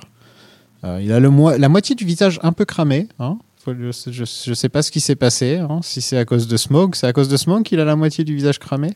Alors je ne sais pas. Je crois que c'est absent des livres. Ça aussi, on n'apprend pas plus que ça. Euh, qu'est-ce que tu penses de ce, de ce roi elfique qui est euh, quand même assez. Euh, c'est intéressant parce que jusqu'ici, les elfes étaient toujours euh, remplis de bonté. C'est souvent des bonnes personnes, les elfes, tels qu'on les a rencontrés dans les trois premiers, dans les trois films du Seigneur des Anneaux. Et là, c'est un peu plus un elfe, un elfe plus désagréable, un elfe plus vain. Enfin, j'ai l'impression qu'il est beaucoup plus, il est beaucoup plus antipathique un petit peu que qu'un elfe classique en fait. Ça suit pas mal euh, sur cet aspect-là, euh, du coup, le, le Thranduil qui est euh, décrit dans les livres, puisque dans les livres, c'est pareil, c'est un œuf très froid qui s'offusque parce que son peuple a été dérangé et qui considère que aucun autre être vivant que son propre peuple ne peut parcourir sa forêt. après, dans les films, il est un peu plus développé sur ses intentions même si dans les livres on dit qu'en effet il y a eu des différends entre le peuple nain et le peuple des elfes il y a très longtemps sur notamment la convoitise de gemmes euh, argentées qui rappelleraient les étoiles. Euh, ça aussi c'est dans le film. Mais c'est vrai que là euh, il y a une relation vraiment qui s'instaure entre deux rois, entre Thorin du coup euh, et euh, Escandule est un peu entre voisins finalement. Et euh, mais c'est intéressant encore une fois, le l'elfe est un être assez ambivalent, comme on disait dans Le Seigneur des Anneaux. Euh, il aide énormément, euh, que ce soit dans les livres ou dans les films. Ils apportent les soins, euh, ils apportent conseils, sagesse, etc. Toutefois, dans le livre Le Hobbit et dans le film, ce sont des, ce sont un peu des obstacles finalement qui n'apportent rien, si ce n'est voilà de, se faire enfermer comme la, compagnie de Thorin. Et pour le coup, c'était bien retranscrit, oui. Ouais, c'est ça que j'aime quand même assez, c'est que on nous montre qu'il y a quand même une différence entre lui, Elrond, Galadriel, chacun a un peu son propre truc. Euh, c'est pas tous les mêmes elfes en fait. Euh, les elfes peuvent être différents. Euh, mais en même temps, il faut quand même qu'ils aient tous les trois ce sentiment euh, bah, qui viennent d'un autre monde en fait. Ces sentiments un peu aliens tels qu'ils sont, chacun à leur façon. Peut-être Elrond un peu moins, mais c'est parce que c'est pas entièrement un elfe. Euh, oui, tout à fait, oui. Mais ça, c'est un truc que je vais revenir à Rings of Power. Allez, pourquoi pas? On, a le droit hein, de temps en temps. Euh, que je ressens pas avec les elfes de Ring of Power, par exemple. Euh... Non, tout à fait. Ils sont très génériques, euh, finalement. Même les ambitions des elfes sont assez inconnues. Bon, Galadriel, il y a eu une énorme modification dans la série sur, sur sa volonté. Euh, notamment de, de, trouver Sauron, etc. C'est un arc qui lui a été complètement inventé, mais sinon, euh, en effet, même leur, leur monde esthétiquement euh, dans la série est traité comme non, comme euh, Numénor, comme une plaine comme comme la Moria, etc. Il y a très peu d'effets et eux-mêmes ont en effet des discussions, des dialogues tout à fait tout à fait euh, banal. En fait, il y, a, y, a, aussi, je trouve, au niveau de la richesse du dialogue, euh, la perte un peu du lyrisme aussi, en fait, euh, de la poésie, euh, du chant, etc. C'est quelque chose qui est perdu euh, dans la série. Au, au début, j'étais très, très, très, très amère envers le Hobbit en tant que spectatrice, encore une fois. Hein. Mais, euh, mais c'est vrai qu'après la série, je revois un peu mes positions, du moins, enfin, je, mon avis ne change pas sur certains points, mais c'est vrai que voilà, je, je suis peut-être un peu plus clémente. on sait bien, on a eu quand même euh, dans le podcast, j'ai eu des gens qui aiment bien, j'ai eu des gens qui aiment pas, donc au moins il y a un peu tous les points de vue qui sont, euh, qui sont représentés au, au niveau, euh, au niveau Rise of Power. Oui, même dans la communauté, finalement, l'accueil est pas si désastreux que, que ça non plus. Euh, c'est vrai qu'il est soumis à critique. Bon, après, il y a eu aussi euh, toute la polémique euh, raciste qu'il y a eu envers la, le choix des acteurs, etc., qui, euh, qui a beaucoup pris de, enfin, qui a pris pas mal de place euh, médiatiquement. Ouais. Mais sur le contenu même, euh, c'est vrai que certaines personnes euh, étaient plutôt contentes finalement et ont apprécié le spectacle. Ah oui, oui, on a eu, on a eu de, de, des, deux, des deux avis dans le podcast là, comme ça. moi perso, sur le Patreon, j'ai fait un épisode d'une heure et quart, une heure trente, où c'est moi tout seul qui dis tous les trucs que j'ai pas aimé avec la série. Donc je vous épargne ça. Mais si vous voulez l'écouter, c'est sur le Patreon, allez-y. Vous avez tourné le dos à la souffrance de mon peuple et au mal qui nous détruisait. Et la main à l'oursoul Ne me parlez pas du feu du dragon. Je connais sa colère et ses ravages. J'ai affronté les grands serpents des contrées du Nord. Il euh, y a un gros problème avec le livre du Hobbit quand on veut l'adapter euh, de manière moderne, euh, bah, c'est qu'il n'y a pas de personnage féminin dans le livre. C'est un, peu un petit, un petit souci. Je veux dire, il y a Galadriel qui est ajouté de temps en temps, mais en dehors de ça, dans les films, qui est ajouté un petit peu de temps en temps, mais en dehors de ça, il n'y a pas de personnage féminin. Et donc, Peter Jackson et les scénaristes ont décidé de créer le rôle de Toriel, qui est donc un personnage elfique original, euh, qui est incarné par Evangeline Lilly, et qui a une histoire d'amour avec Kili. Encore une fois, j'observe qu'en effet, un personnage féminin a été introduit, mais c'est un personnage féminin qui, qui ne fonctionne que par des hommes, en fait. Oui. Et euh, ça me ça renvoie, je trouve, euh, il y avait eu un, en fait un essai de loi euh, pour Hollywood en fait qui avait été euh, qui avait été proposé sur les personnages féminins et une interrogation en fait sur comment un personnage féminin était représenté au cinéma.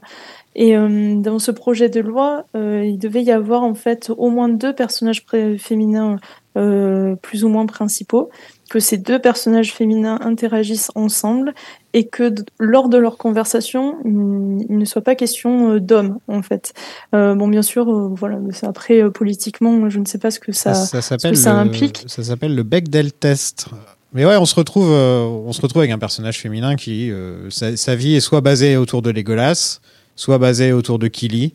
Euh, en fait, elle, elle apporte rien de spécial. C'est juste un peu une sorte de Legolas au féminin, mais qui est amoureuse d'un nain, en fait.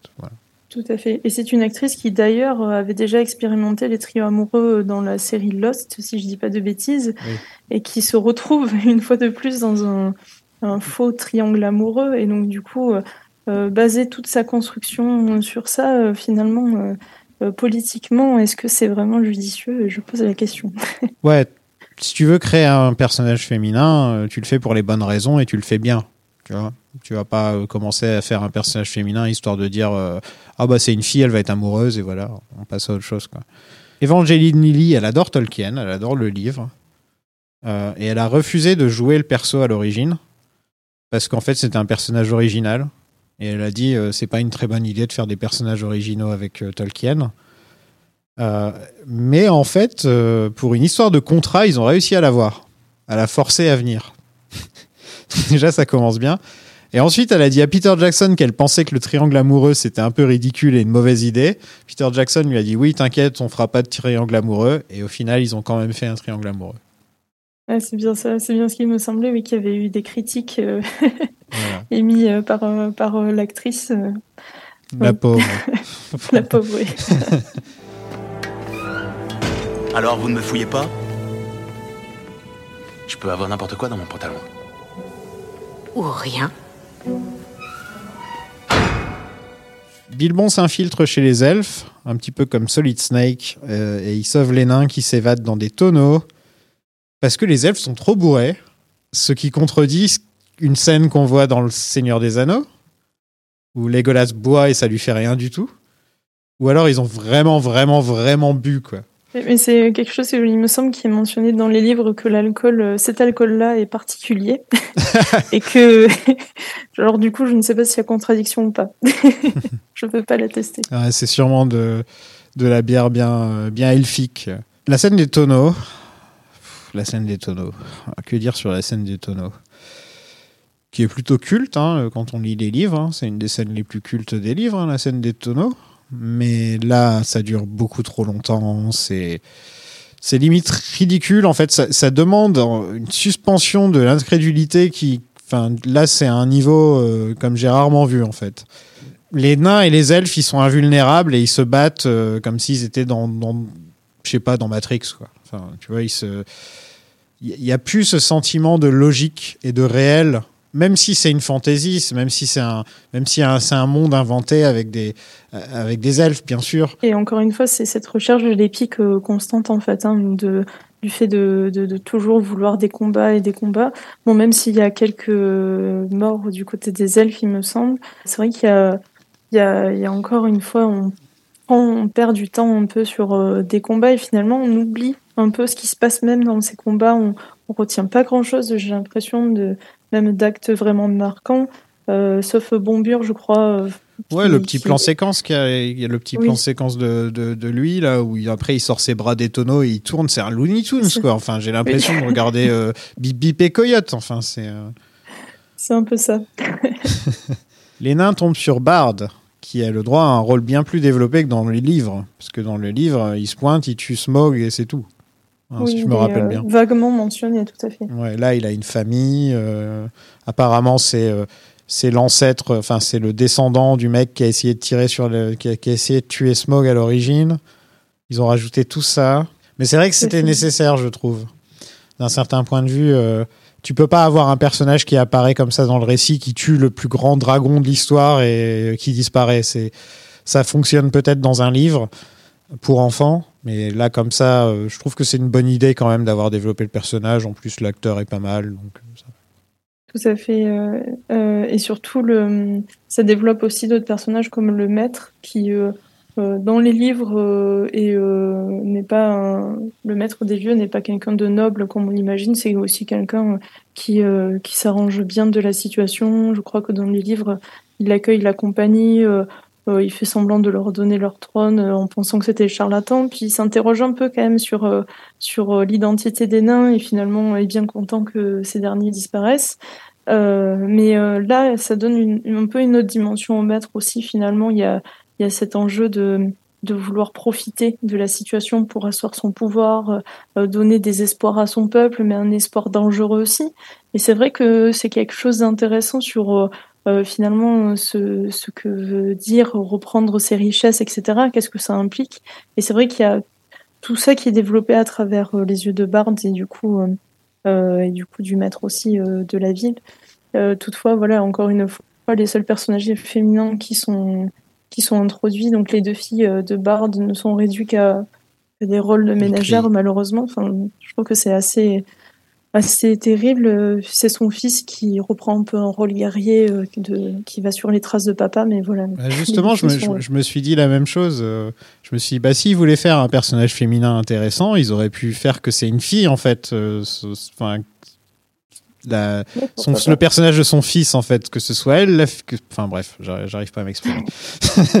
Je comprends. je Bon, suis ça va, d'accord. c'est le plus important. Euh, en fait, ouais, je suis pas, euh, je suis pas contre tout ce qui tourne autour de la politique euh, du, du- de Dale et de tous ces trucs-là. Euh, par contre, je crois que les deux personnages, euh, le maître et, euh, et son Grima, euh, Grima langue de serpent, là, je, je sais plus comment il, Alfred, Alfred, je crois, il s'appelle. Oui. Euh, je trouve que bon, c'est pas un problème d'acteur, c'est plus un problème de d'écriture et de manière où les, personnages sont présentés. C'est-à-dire que ils- ils- on dirait qu'ils sortent d'un autre film. Euh, là où le premier film avait encore ce côté enfantin par moment, euh, par-ci par-là, les deux suites sont quand même vachement plus dark, tu vois, à Mm. presque tous les niveaux.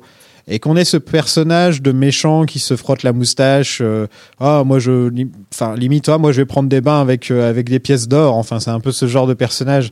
Et son Grima langue de serpent qui est comme Grima mais t'enlèves tout le charisme et t'enlèves tout ce qui le fait intéressant. Et t'as un des personnes. Je pense que sans déconner c'est le pire personnage des des six films. J'aimerais bien en avoir quelque chose à faire de tout ce qui se passe dans cette ville et de ces, de ces deux, mais les deux personnages, euh, et pourtant, c'est quand même, euh, c'est quand même Stephen Fry, un, un des deux, hein, je veux dire, c'est quand même un, mec génial, quoi, un mec drôle, intéressant, euh, qui, est- toujours super dans, toutes les séries et dans tous les films dans lesquels je l'ai vu. Mais là, enfin, j'ai envie de passer toutes leurs scènes à chaque fois, en fait, quoi. Par contre, Bard, ça va, quoi. Bard, sa famille, euh, ouais. Il y a un- côté très classique, mais il faut, il faut bien des personnages classiques comme ça de temps en temps dans les, dans les films, quoi. Oui, bien sûr, je suis plutôt d'accord euh, sur ça. Ça. ça aurait été euh, intéressant, bon, d'avoir euh, côté un peu potage, mais c'est vrai que là, c'est poussé, c'est très très trop. poussé. Et on, voilà, on a ce grima bis un peu un peu un peu en, en semi-teinte, pas très intéressant en effet. Le maître garde un œil sur toi. Tu ferais bien de t'en souvenir. Nous savons où tu habites. C'est une petite ville, Alfred. Tout le monde sait où tout le monde habite. Donc les nains sont arrêtés puis envoyés en mission suicide. Ça j'aime bien euh, justement. Ils les arrêtent et eux ils font mais on veut aller tuer le dragon. Ils font oh bon ok partez partez c'est bon pas de problème. Et il y a cet aspect voilà de, de vouloir euh, de nouveau euh, de d'espoir un peu. C'est vrai que c'était intéressant, je trouvais, de d'avoir un espoir finalement de sortir un peu de, de ce de ce de cette ambiance euh, euh, très sombre euh, finalement d'un peuple assez appauvri, etc. Descendant de Dale qui elle-même profitait des richesses des nains, etc. Donc ça ça apporte un peu de de, de, fond un peu je trouve.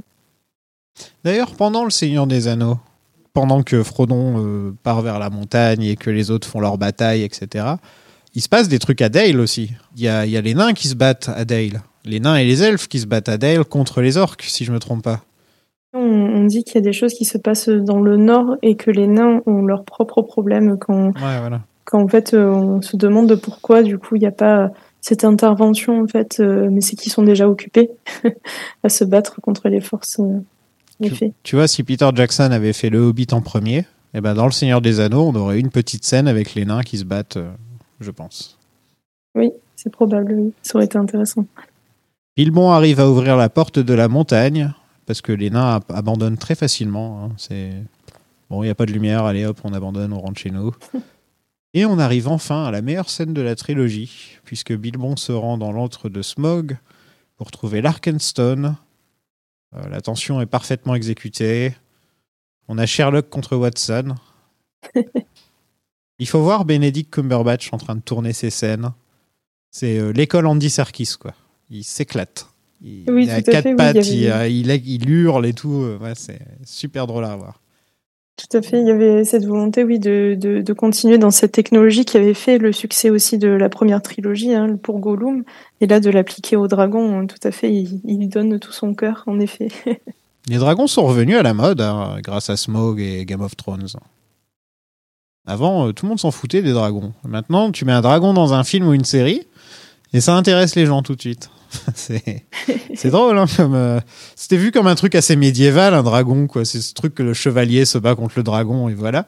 Et il y a eu un, un peu comme, euh, comme les zombies sont revenus à la mode d'un coup, bah, les dragons sont revenus à la mode aussi. Et un jour, on aura tellement de dragons qu'on en aura marre, comme les zombies, tu vois, ça va être pareil. c'est- possible, il y a les dragons, et ce qui, et ce qui, ce qui porte euh, en valeur morale aussi, c'est ça qui est enfin, plutôt intéressant aussi, hein, que ce soit, Smog sur euh, l'avarice, ou même le fait de retomber dans ses anciennes terreurs, etc. Dans Game of Thrones, c'est aussi le fait de ne pas, ne pas posséder une puissance qui peut vite nous dépasser. Mm. C'est- plutôt plaisant, je trouve. C'est pas juste une créature mythologique comme ça, qui est juste puissante, qui crache du feu. Il y a toute une, toute une valeur morale aussi derrière le dragon, à vrai dire. Ouais, dans Game of Thrones, par exemple, c'est une sorte d'arme de destruction massive hein, quand tu réfléchis, en fait. Euh, c'est comme ça que tu peux conqué- conquérir tout un, tout un continent entier. euh, et une fois que tes dragons meurent, bah, est-ce que tu as encore le pouvoir pour tenir tout le continent? Euh, C'est vrai que c'est assez fascinant. hein. Et là, euh, Smog, euh, Smog est, est génial. Il est génial comme tellement euh, égocentrique. il se prend vraiment pas pour de la merde, Smog. C'est très bien aussi qu'ils aient gardé euh, la voix de Smog, qu'ils aient permis à Smog de parler, parce que c'est vrai que c'était un truc dont on, à l'origine, quand le film a été annoncé, on s'est tous un peu posé la question euh, est-ce que Peter Jackson va faire parler Smog? Parce que euh, est-ce que ça va être ridicule de voir un dragon parler? Et au final, ils ont réussi. Et, c'était pas donné, parce que franchement, euh, moi, je me rappelle quand ils avaient annoncé le film, tout ça, je me disais comment ils vont faire pour adapter Smog? Parce que j'arrivais pas à imaginer un dragon qui parle. À moins que ce soit dans un Disney, par exemple, tu vois.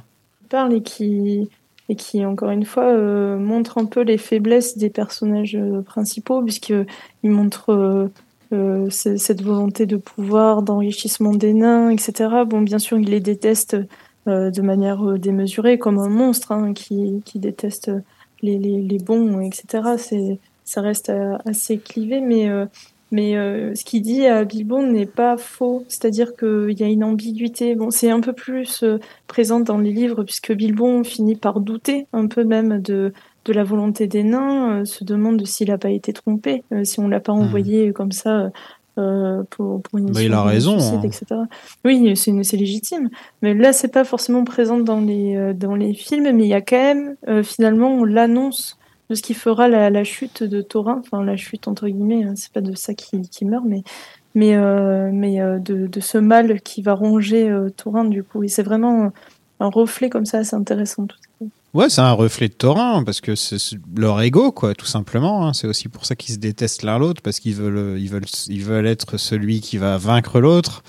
Euh, ils veulent être celui qui a l'Arkenstone, qui a toutes les pièces, qui a toutes les, qui a tout le trésor. Ils veulent être, enfin, celui qui veut avoir la montagne. Euh, et chacun, euh, enfin, je pense que si Smog était entouré d'une équipe de mini-dragons, il n'hésiterait pas à les tuer pour tuer Thorin. Et Thorin, il n'hésiterait pas à tuer Bilbon, par exemple. Et ça se voit par moment. Et c'est Oui. pour ça que j'ai un peu un problème avec Thorin, et j'en ai déjà parlé dans l'épisode précédent.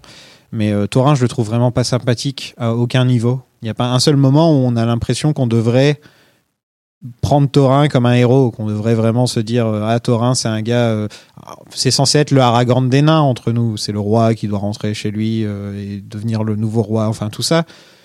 Euh, je le ressens pas vraiment. L'acteur est bon, hein, pourtant c'est pas vraiment le problème, mais je trouve que il est vraiment pas sympathique et c'est dommage de ne pas avoir un personnage sympathique qui devient ensuite corrompu. Mm. Ça aurait bien plus fonctionné, je pense, que si à l'origine Thorin est un gars qui va euh, euh, mettre un une table dans le dos de Bilbon et dire ah toi t'es mon pote euh, et, et puis par la suite il devient complètement corrompu. Là j'ai pas vraiment ce sentiment-là et parce que dans le premier pendant la grande majorité du film il aime pas Bilbon. Là dans, dans le 2 ils ont pas vraiment d'interaction jusqu'à la fin où il lui dit en gros euh, va chercher le va chercher la pierre ou sinon je te tue. Il y a pas Enfin, il manque, il manque quelque chose, je trouve, à- au niveau de la, caractérisation de Thorin. Oui, alors que c'est suggéré comme étant, comme tu disais, euh, finalement le roi tant attendu, notamment euh, par, euh, par ses pairs qui le reconnaissent vraiment comme, comme un souverain, en fait, qui, même dans le premier film, c'est dit comme celui qui sauve du coup la bataille de la Moria. C'est un espoir, alors que, alors que c'est le chaos autour, autour des nains. C'est, c'est, c'est une scène très dure où on voit des légions de nains euh, morts euh, autour de quelques survivants. Euh, je crois que c'est Baline qui dit euh, et ce jour-là j'ai vu un roi. Euh, et du coup, il aurait pu y avoir quelque chose sur cet espoir. C'est un peu porté par Tourin quand même, qui a une reconnaissance envers ses guerriers, qui qui euh, motive ses troupes quand même à certains moments, en disant euh, qu'ils sont pas n'importe qui et que que la vie de ces nains-là lui est très chère parce que ce sont des nains euh, euh, très héroïques, euh, etc. Et euh, là où il y a une faiblesse, c'est peut-être sur euh, justement le retournement en fait de Tourin, le moment où il où change de caractère, ça arrive très brusquement, en fait, finalement. Il n'y a pas de séduction, on va dire, du, mal, euh, etc. Comme, par exemple, l'anneau avait euh, ce, pouvoir-là un peu dans, dans les films, enfin, suivant les livres, hein, mais dans les films, il y a, a quand même, euh, on voit qu'il y a l'emprise de l'anneau très forte qui pousse les personnages à complètement se métamorphoser. Il y a l'ajout de la scène avec euh, Bilbon, par exemple, qui, qui est assez effrayante quand il tourne d'un coup en une vilaine créature. Frodon qui change au fur et à mesure, etc., qui, qui à la fin même abandonne complètement sa quête et qui veut garder l'anneau pour lui. Gollum Là, c'est qui vrai tue que son Thorin- cousin aussi. Oui, oui, tout à fait, Gollum qui, qui tue son cousin. Et là, Thorin, il y a un changement qui s'opère de ton. Euh, D'un coup, quand Bilbon euh, essaie de s'échapper euh, de, des griffes de, Smog et euh, tombe sur Thorin, et Thorin est prêt à le renvoyer dans les flammes, mais on ne sait pas trop d'où ça sort. On sous-entend qu'il y a un pouvoir de l'or euh, qu'il avait déjà eu chez son grand-père, mais c'est vrai que il manque peut-être quelques éléments de mise en scène à ce niveau-là. Ouais, il manque ça, il manque des scènes pour le rendre sympathique. En fait, il manque pas mal de trucs au niveau de Thorin et c'est dommage parce que beaucoup des trois films reposent sur lui au final. Euh, là où ils se sont pas du tout trompés dans la caractérisation de Bilbon, Bilbon est quand même fidèle à ce qu'on imagine de Bilbon pendant les trois films. Euh, là, ils ont pas vraiment euh, trouvé le bon truc, quoi. Mais pour revenir à, Smog et, Bilbon, c'est quand même fou en fait quand on réfléchit que que la scène la plus intéressante et celle dont on se souviendra le plus dans toute l'histoire de- des trois films, c'est une scène de dialogue, en fait. Mm. Il n'y a pas d'action, y a pas- on n'a pas besoin de tout ça, on a juste besoin d'un hobbit et d'un dragon. Bon, ok, il y a plein de pièces autour d'eux, ça, ça ajoute beaucoup. Mais au final, euh, t'as besoin de rien, t'as juste besoin de deux très bons acteurs, t'as besoin du texte de, de Tolkien, et voilà, en fait. Oui, tout à fait. Mais ça, c'est une très bonne leçon euh, même de, de cinéma, bon, de littérature bien évidemment, mais c'est vrai que le cinéma pourrait se dire que comme il y a image, il y a forcément besoin d'action constante, d'être captivé par, par quelque chose. Et puis, comme tu dis, en fait, un simple dialogue avec, euh, avec les bonnes voix d'acteurs, le bon jeu, etc., euh, la bonne tension aussi euh, Ouais. euh, marche très bien, oui. Ouais, puis ça ajoute beaucoup au personnage de Bilbon. Et ça nous fait encore plus respecter les hobbits quand tu réfléchis. Parce que les hobbits, ils n'ont pas besoin de se battre. C'est pas pour ça qu'on connaît les hobbits. Euh, les hobbits, en fait, ils sont juste. Ils sont peut-être un petit peu malicieux et plus malins que les autres, en fait, quand on réfléchit, euh, les hobbits. Et, aussi, surtout, ils, ont un courage, euh, un courage sans fin. Et, là, euh, de voir ce, personnage qui a commencé vraiment dans son petit confort et là qui se retrouve face à face à un dragon, ça fonctionne, ça fonctionne très bien, je trouve. Oui, et c'était ce qui était déjà opéré dans le dialogue avec les trolls, bien sûr, où il fait diversion, euh, comme on disait avec Gollum, enfin, il a une, ingé- une ingéniosité à se sortir de ces situations-là euh, euh, par euh, la parole, par, euh, par le fait de, de, de- de- d'un peu tromper ses interlocuteurs sans malveillance du tout, hein, mais juste par, par le fait d'être ingénieux. Et ça, c'est quelque chose, l'énigme, c'est tout un pan aussi de la littérature, etc. Qui, c'est captivant l'énigme, même les énigmes qu'on connaît déjà, on aime les entendre, on aime, on aime beaucoup euh, pouvoir euh, imaginer, etc., trouver les solutions. C'est quelque chose euh, dans le Hobbit qui est assez prenant, je trouve. J'aime bien les petits surnoms qui se donnent, euh, donneurs d'énigmes et des trucs comme ça. là. Il y a un moment où ils se donnent des petits, des petits surnoms. J'ai essayé de les retrouver, mais j'arrive pas à les retrouver. Oui, il y a monteur de tonneau, je crois. aussi. Monteur de tonneau. Euh, euh, et c'est vrai que c'est, bah, ça, ça revient vraiment au conte euh, comme on l'entend, avec ces titres euh, un peu fantastiques comme ça. Euh, c'est euh, c'est quelque chose, par exemple, J.K. Rowling, elle se, elle se délecte beaucoup de ça, de, de la puissance des mots entre guillemets, des titres comme ça, des, des noms des personnages, ce, ce, tout cet imaginaire, c'est ce qui fait que le récit est, est complet puisqu'on atteste en fait d'une progression du personnage. Il acquiert des titres. C'est assez drôle quand même. Euh, bon, il se fait euh, traiter forcément de cambrioleur. Le mot cambrioleur même est assez drôle aussi finalement puisque ça c'est pas juste un, un hobbit qui, qui va chipper une pierre. Il y a le cambriolage en soi et a toute une valeur. Et oui, le, le celui qui, je crois qui, celui qui marche dans l'ombre, je crois qu'il y a quelque chose comme ça. Mais en tout cas, voilà, monteur de tonneau, etc. C'est drôle, mais aussi ça, ça va un peu remplir le récit, je trouve. Je viens de sous la colline. La colline. Et mon chemin m'a mené sous les collines et par-dessus les collines. Et par les airs. Je suis le marcheur invisible. Impressionnant. Quoi d'autre prétends-tu être? Je suis. po- Porteur de chance. Inventeur d'énigmes. De charmants titres. Continue. Mon- monteur de tonneau. De tonneau. Voilà qui est intéressant. Pendant ce temps, à Veracruz, euh, Gandalf fait une quête secondaire.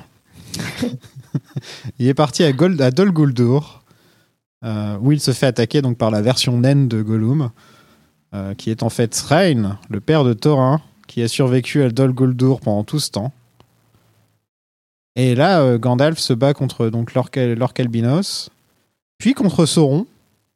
D'ailleurs, le, le, père de Thorin meurt de manière. Enfin, on imagine qu'il est mort, mais euh, de manière assez, euh, assez ridicule. Enfin, il, y a, il faut placer du coup le, le fameux cri de LM. Je sais pas si je le Ah oui, c'est vrai qu'ils lui sortent le cri de Willem, ouais, le cri de Willem. voilà.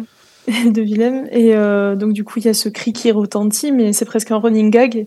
ce cri, au final, il est attribué quand même à un personnage assez marquant. C'est vrai bon. que normalement, c'est plutôt euh, genre euh, Indiana Jones qui met un coup de poing à un nazi qui tombe de la voiture et là tu mets le cri, quoi, tu vois.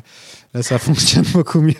ou un Stormtrooper ou un truc dans le genre, mais là, euh, ouais, ouais, je me suis fait la même remarque. Je me suis dit, pourquoi est-ce qu'ils ont mis le cri de Et aussi, il y a pareil la magie de la magie qui est utilisée par Gandalf à ce moment-là. On on n'y croit pas trop trop parce que il lance des sorts pour révéler entre guillemets le mal dans dans, les ruines, euh, pour révéler les forces qui seraient là. Les les orques sont cachés, mais il y a rien qui se révèle vraiment. Puis finalement, il se fait aplatir par Sauron assez facilement. Il y a ce cet échange un peu bizarre. Bon, c'est très euh, euh, très très euh, évident, très manichéen, la puissance lumineuse de, de, Gandalf contre des ombres. On ne sait pas s'il se fait toucher par des ombres, qu'est-ce qui peut lui arriver, mais en tout cas, il y a, cet échange magique qui est opéré. Et finalement, bon, il se fait aplatir assez facilement. Donc euh, là aussi, au niveau de la tension, euh, il n'y a pas trop d'échelle euh, non plus. si, jamais son sort marche et qu'il découvre qu'il y a des orques, bon, ben, il y a des orques et il y a Sauron, il va le savoir dans tous les cas. Et pourtant, les orques paraissent plus ou moins effrayés. Puis, on te dit, les orques répondent que, bah, de toute façon, ils ont les wargs, donc euh, c'est pas, ils ont pas à craindre de Gandalf, mais ces wargs ne sont pas, je crois, utilisés, donc c'est assez bancal. Il y, a- un gros problème avec ces scènes-là. Euh, c'est que, en fait, les scènes de Gandalf qui fait sa quête secondaire, là, et puis même dans le premier qui parle au conseil, c'est des scènes qui ne sont pas nécessaires et qui te sortent un peu du film, en fait, je trouve. À chaque fois que Mm. tu es pris par une scène, par exemple, tu as Bilbon qui parle à Smaug, Et d'un seul coup, ça coupe et t'as Gandalf qui est en train de marcher dans des ruines euh, pour pour faire le, en fait, tout simplement pour teaser un film, des films qui sont déjà sortis. Tu Oui. vois? On dirait, on dirait des sortes de teasers un petit peu pour te dire, eh, bientôt il y aura Sauron. On fait, ouais, on l'a déjà vaincu Sauron. On peut pas passer à autre chose. tu vois, c'est. Euh, C'est un peu ça, oui. Ouais. Et c'est euh, c'est ça dans la, la série euh, aussi. C'est-à-dire que la série, bon, bien sûr, bon, c'est pas les mêmes réalisateurs, pas les mêmes producteurs, etc. Mais je trouve que ça, ça en dit long un peu sur ce, ce maintien de la de l'attention du spectateur dans la série. C'est pareil, une fois qu'on a su qui était Sauron et qui était Gandalf, bon, c'est très suggéré. Qu'est-ce qu'il en reste du coup de, de l'attention en fait Parce que on, on sait du coup. euh, Tout tournait une autour de ça, ouais. Tout tournait Oui, tout à autour de ça. euh, qui est Gandalf Qui est Sauron Est-ce que lui c'est un tel Est-ce que lui c'est pas un tel Et une fois que tu as la réponse, tu fais Ah, ça fait une saison qu'on parle que de ça en fait. Voilà, c'est ça. Et là, l'épopée de Gandalf, euh, pareil, il n'y a pas tellement de- d'apport. euh, bon, mais Sauron, pourquoi pas après l'exploiter et voir les prémices, ça aurait pu donner tout un autre aspect. Mais euh, une fois que c'est fait, euh, il n'y a rien qui est vraiment très marquant finalement. Bah, D'un certain point de vue, c'est assez cool. Tu- tu sais enfin ce qui s'est passé euh, pendant que Gandalf était parti. Tu vois, quand tu lis un peu le Hobbit, tu te poses la question et après tu apprends qu'en fait il est parti chasser un, autre sorcier. euh, en fait, et après Tolkien fait un gros retcon pour dire que c'était Sauron depuis le début. Mais, euh, mais à l'origine, quand il a écrit le livre, c'était pas du tout prévu comme étant Sauron. Je veux dire, c'est pas un truc qui s'est dit euh, quand il écrivait le livre. En fait, je pense, ça aurait pu être raconté. Oui, tout à fait. Ou même suggéré par Ouais, une mise ou- en scène. Voilà, où tu récupères, tu récupères Gandalf dans le 3 ou un truc comme ça. Je sais plus quand il réapparaît Gandalf quand on le revoit. Bah. Gandalf, t'étais où? Ah, bah, je me suis battu contre un sorcier et on a appris qu'en fait, c'était peut-être Sauron. Et... et tout le monde ferait oh, putain, j'aurais bien aimé voir ces scènes. T'as le droit à un petit flashback. Voilà, et voilà. Quitte à avoir même euh, sans flashback, juste un, peut-être un, le, un leitmotiv euh, musical euh, de, qui rappelle, euh, qui, suggère que ce serait Sauron. Peut-être que ça aurait suffi aussi. Ah, parce qu'ils te le ressortent, hein, le thème du, de l'anneau. Hein, dès que l'anneau il, apparaît, ils te ressortent le. Chaque fois, il revient. Oui, tout à fait. Et même dans je, repensais aussi au fait qu'il y ait des hum, choses aussi. euh, en fait, donc la Terre du Milieu est, euh, est un milieu qui fonctionne en soi avec ses propres codes. Et c'est vrai qu'une scène qui m'avait marqué dans Le Hobbit, c'est cet affrontement avec. euh, avec euh, Galadriel où euh, bon j'empiète un peu sur le prochain épisode hein, qui va sortir mais euh, où il y a du coup un affrontement entre Sauron et elle où elle apparaît euh, a, hum, comme dans la vision de Frodon, quand elle apparaît en lambeau, etc., avec un visage très vert modifié, etc. Euh, dans, Le Seigneur des Anneaux de Peter Jackson, ça montrait une vision euh, chaotique, mais euh, assez charmante de Galadriel aussi, parce que ses, traits de visage sont altérés, elle est censée être plus belle, mais aussi plus terrible. Et là, dans Le Hobbit, c'est utilisé comme une, euh, une manifestation de ses plus grands pouvoirs, comme si elle était obligée de passer par cette forme-là pour euh, vaincre en fait euh, Sauron. Donc il y a une modification à ce niveau-là, et je pense aussi à, à une scène où Toriel va soigner euh, aussi euh, où elle utilise du coup la télasse. Et c'est vrai que dans le récit, euh, l'utilisation de la télasse pour une blessure morbule, ça atténue les symptômes, mais là, elle le soigne carrément. Euh, C'est comme le remède à utiliser, euh, quelques prières elfiques, et ça marche, alors que dans, dans Le Seigneur des Anneaux, Arwen ne peut pas intervenir. Elle est obligée d'amener Frodon dans un lieu, dans un lieu spécifique, Foncombe. Euh, bon, c'est Glorfindel dans, dans Bon. les livres, c'est pas Arwen, mais il y a quand même besoin de la mener auprès d'un spécialiste, etc. Là, finalement, la médecine elfique peut être prodiguée à tout moment. Donc, il y a, il y a des, voilà, des motifs qui, finalement, changent un peu de sens dans le récit, euh, soit Galadriel ou même euh, les soins elfiques, etc. Et en plus, Frodon aura mal toute sa vie. C'est pas comme Oui, si euh, aussi. ça allait disparaître comme ça. euh, je veux dire, c'est une des principales raisons qu'il est en grosse déprime pendant le reste de sa vie. C'est parce qu'il souffre. Euh, retrouve Qui tout à fait ses problème, moyens lui. après ça. euh, il est capable de se battre de manière tout à fait épique, il n'y a pas de souci. Ça ne peut être le nécromancien. Un sorcier humain ne pourrait appeler de telles créatures. Qui vous dit que c'est un humain? Les neufs n'obéissent qu'à un seul maître. Nous avons été aveugles, Radagast, et notre aveuglement a permis à l'ennemi de revenir. Au même moment, les orques attaquent les nains à Dale. Enfin, c'est pas Dale, hein, c'est euh, comment? Blackville, C'est, euh, oui, tout à fait. Et Toriel vient les sauver parce qu'elle est amoureuse de Killy après lui avoir parlé une seule fois. Et là, j'ai juste noté trop de Legolas, tue Legolas. Oui, tout à fait. Surtout que j'ai toujours du mal avec les orques en CGI. Oui, c'est ça. c'est ce Ils sont pas beaux. euh, hein. C'est vraiment pas très joli à voir. hein. C'est pas. J'adorais justement le look, le look un peu, un peu huileux des, des orques à l'origine euh, dans, dans, dans la première trilogie justement. Ce qui fonctionnait bien, c'est que c'était des vrais maquillages, des fausses dents, des trucs. Enfin, il y avait un- les lentilles, ça faisait vraiment un tout. Alors que Mm. là, de les avoir en image de synthèse, euh, ça fait vraiment. euh, ça fait vraiment, bah, tu sens qu'avec la technologie qui avance, dans pas très longtemps, ce sera un truc vachement, vachement vieux, quoi. Ça aura vachement vieilli, en fait. Oui, et ça a déjà vieilli. Même, euh, je trouve que là où ça vieillit, c'est sur les, euh, les acteurs aussi. euh, sur euh, Legolas aussi, son, son visage a été. on voit que ça a été altéré par de, de la CGI pour le- un peu le, rajeunir, parce que forcément l'acteur a, un peu vieilli entre, entre la première trilogie et celle-là. Chez Gandalf aussi, il y a des moments où le visage de Gandalf est très sombre, très assombri, et on voit qu'il y a du coup des effets, etc. Et ça a déjà un peu vieilli, donc c'est vrai que euh, retourner à des euh, à des euh, à des costumes de enfin des costumes et non de la CGI pure, ça peut apporter quelque chose. euh, ça du coup ce côté très huileux, comme tu disais, dégoûtant, hein, où où il y a même des fois ils ont du sang noir, ils Oui. bavent, etc. Ouais, ils bavent et tout. Ouais, c'est vrai. C'est... Peu ragoûtant, alors que là, des orques, bon, ils sont méchants, mais physiquement, ils sont moins imposants, quoi. Tu vois, normalement, c'est une scène cool de Legolas par film. C'est ça la, la loi, normalement. c'est vrai, dans le tri- la trilogie originale, c'est ça. Et encore, Oui. dans le premier, il fait pas forcément dans la communauté de l'anneau. Je me rappelle pas s'il fait un truc super cool. À part tirer son arc. Euh, oui, il tire son arc et je crois pas pas aussi cool qu'avec l'olifant. Ouais, voilà, il fait, il fait des headshots de loin, quoi, mais en dehors de ça.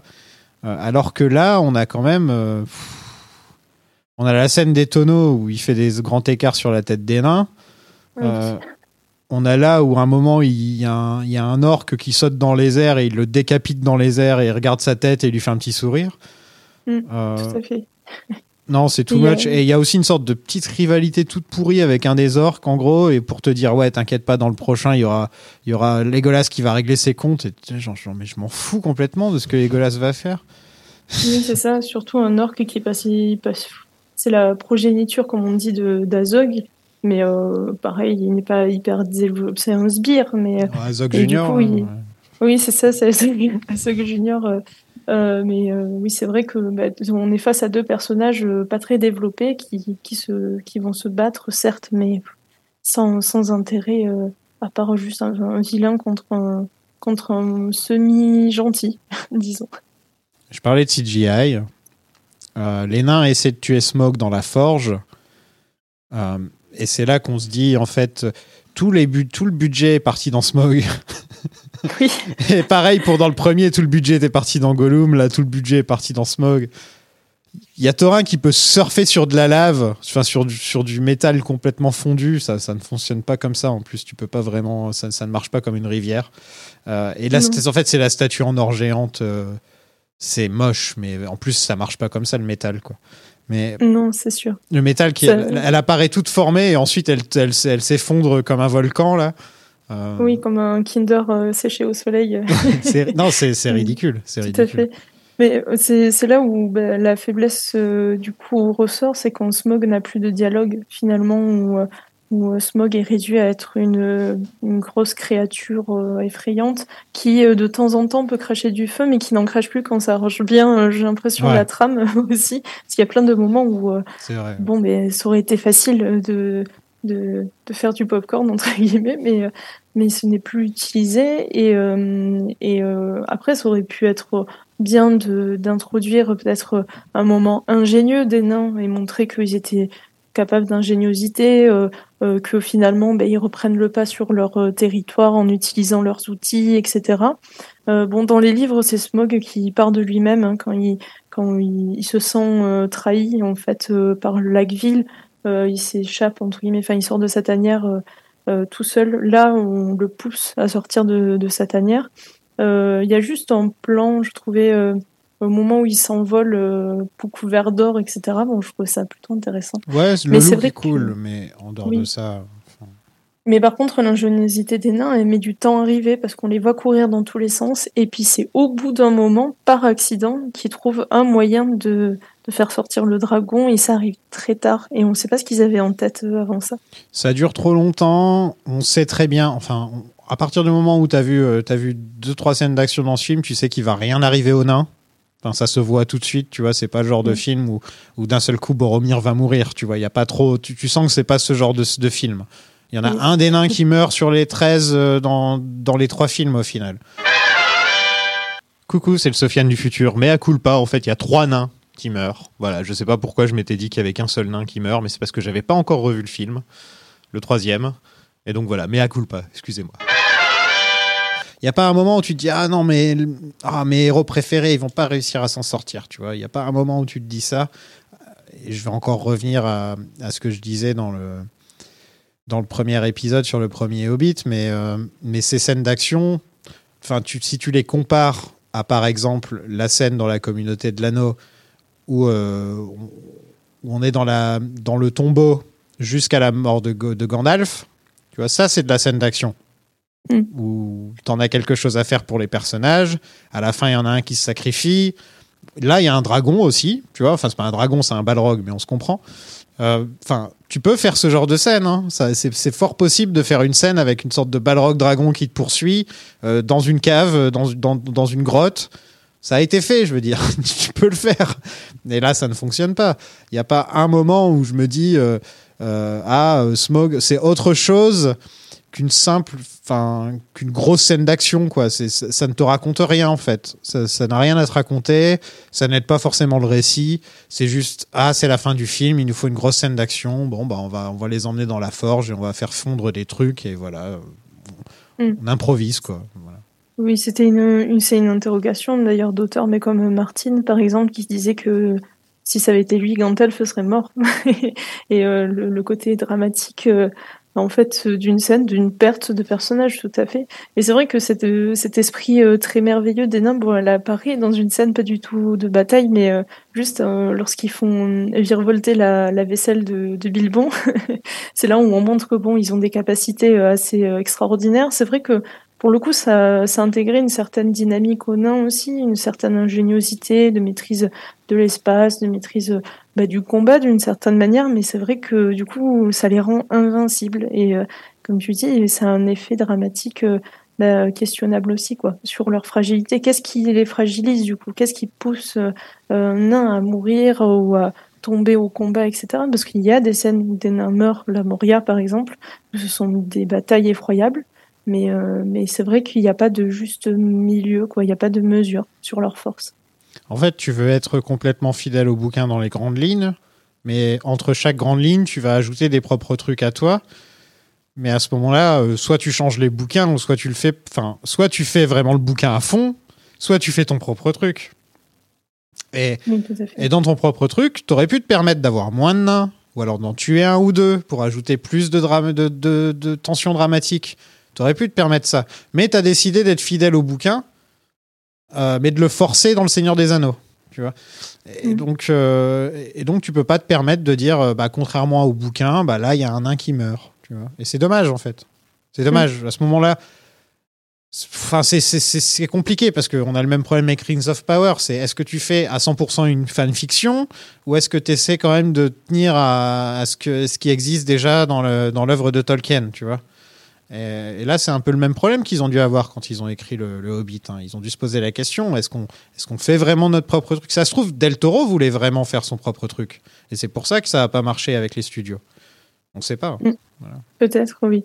Après, voilà, c'est comme on disait, c'est aussi euh, peut-être qu'il, enfin, on, on peut imaginer euh, prendre, enfin, suivre du coup la trame et n'avoir que trois nains qui meurent. Toutefois, ne pas les mettre en danger comme là ils sont mis en danger, mais finalement en danger auquel on ne croit pas aussi finalement. C'est ça le problème. Ah, il y a quand même un moment où Thorin il est dans un, il, est, euh, il surfe avec du métal. Enfin, tu vois, dans, dans, une dans une rivière de métal, je veux dire.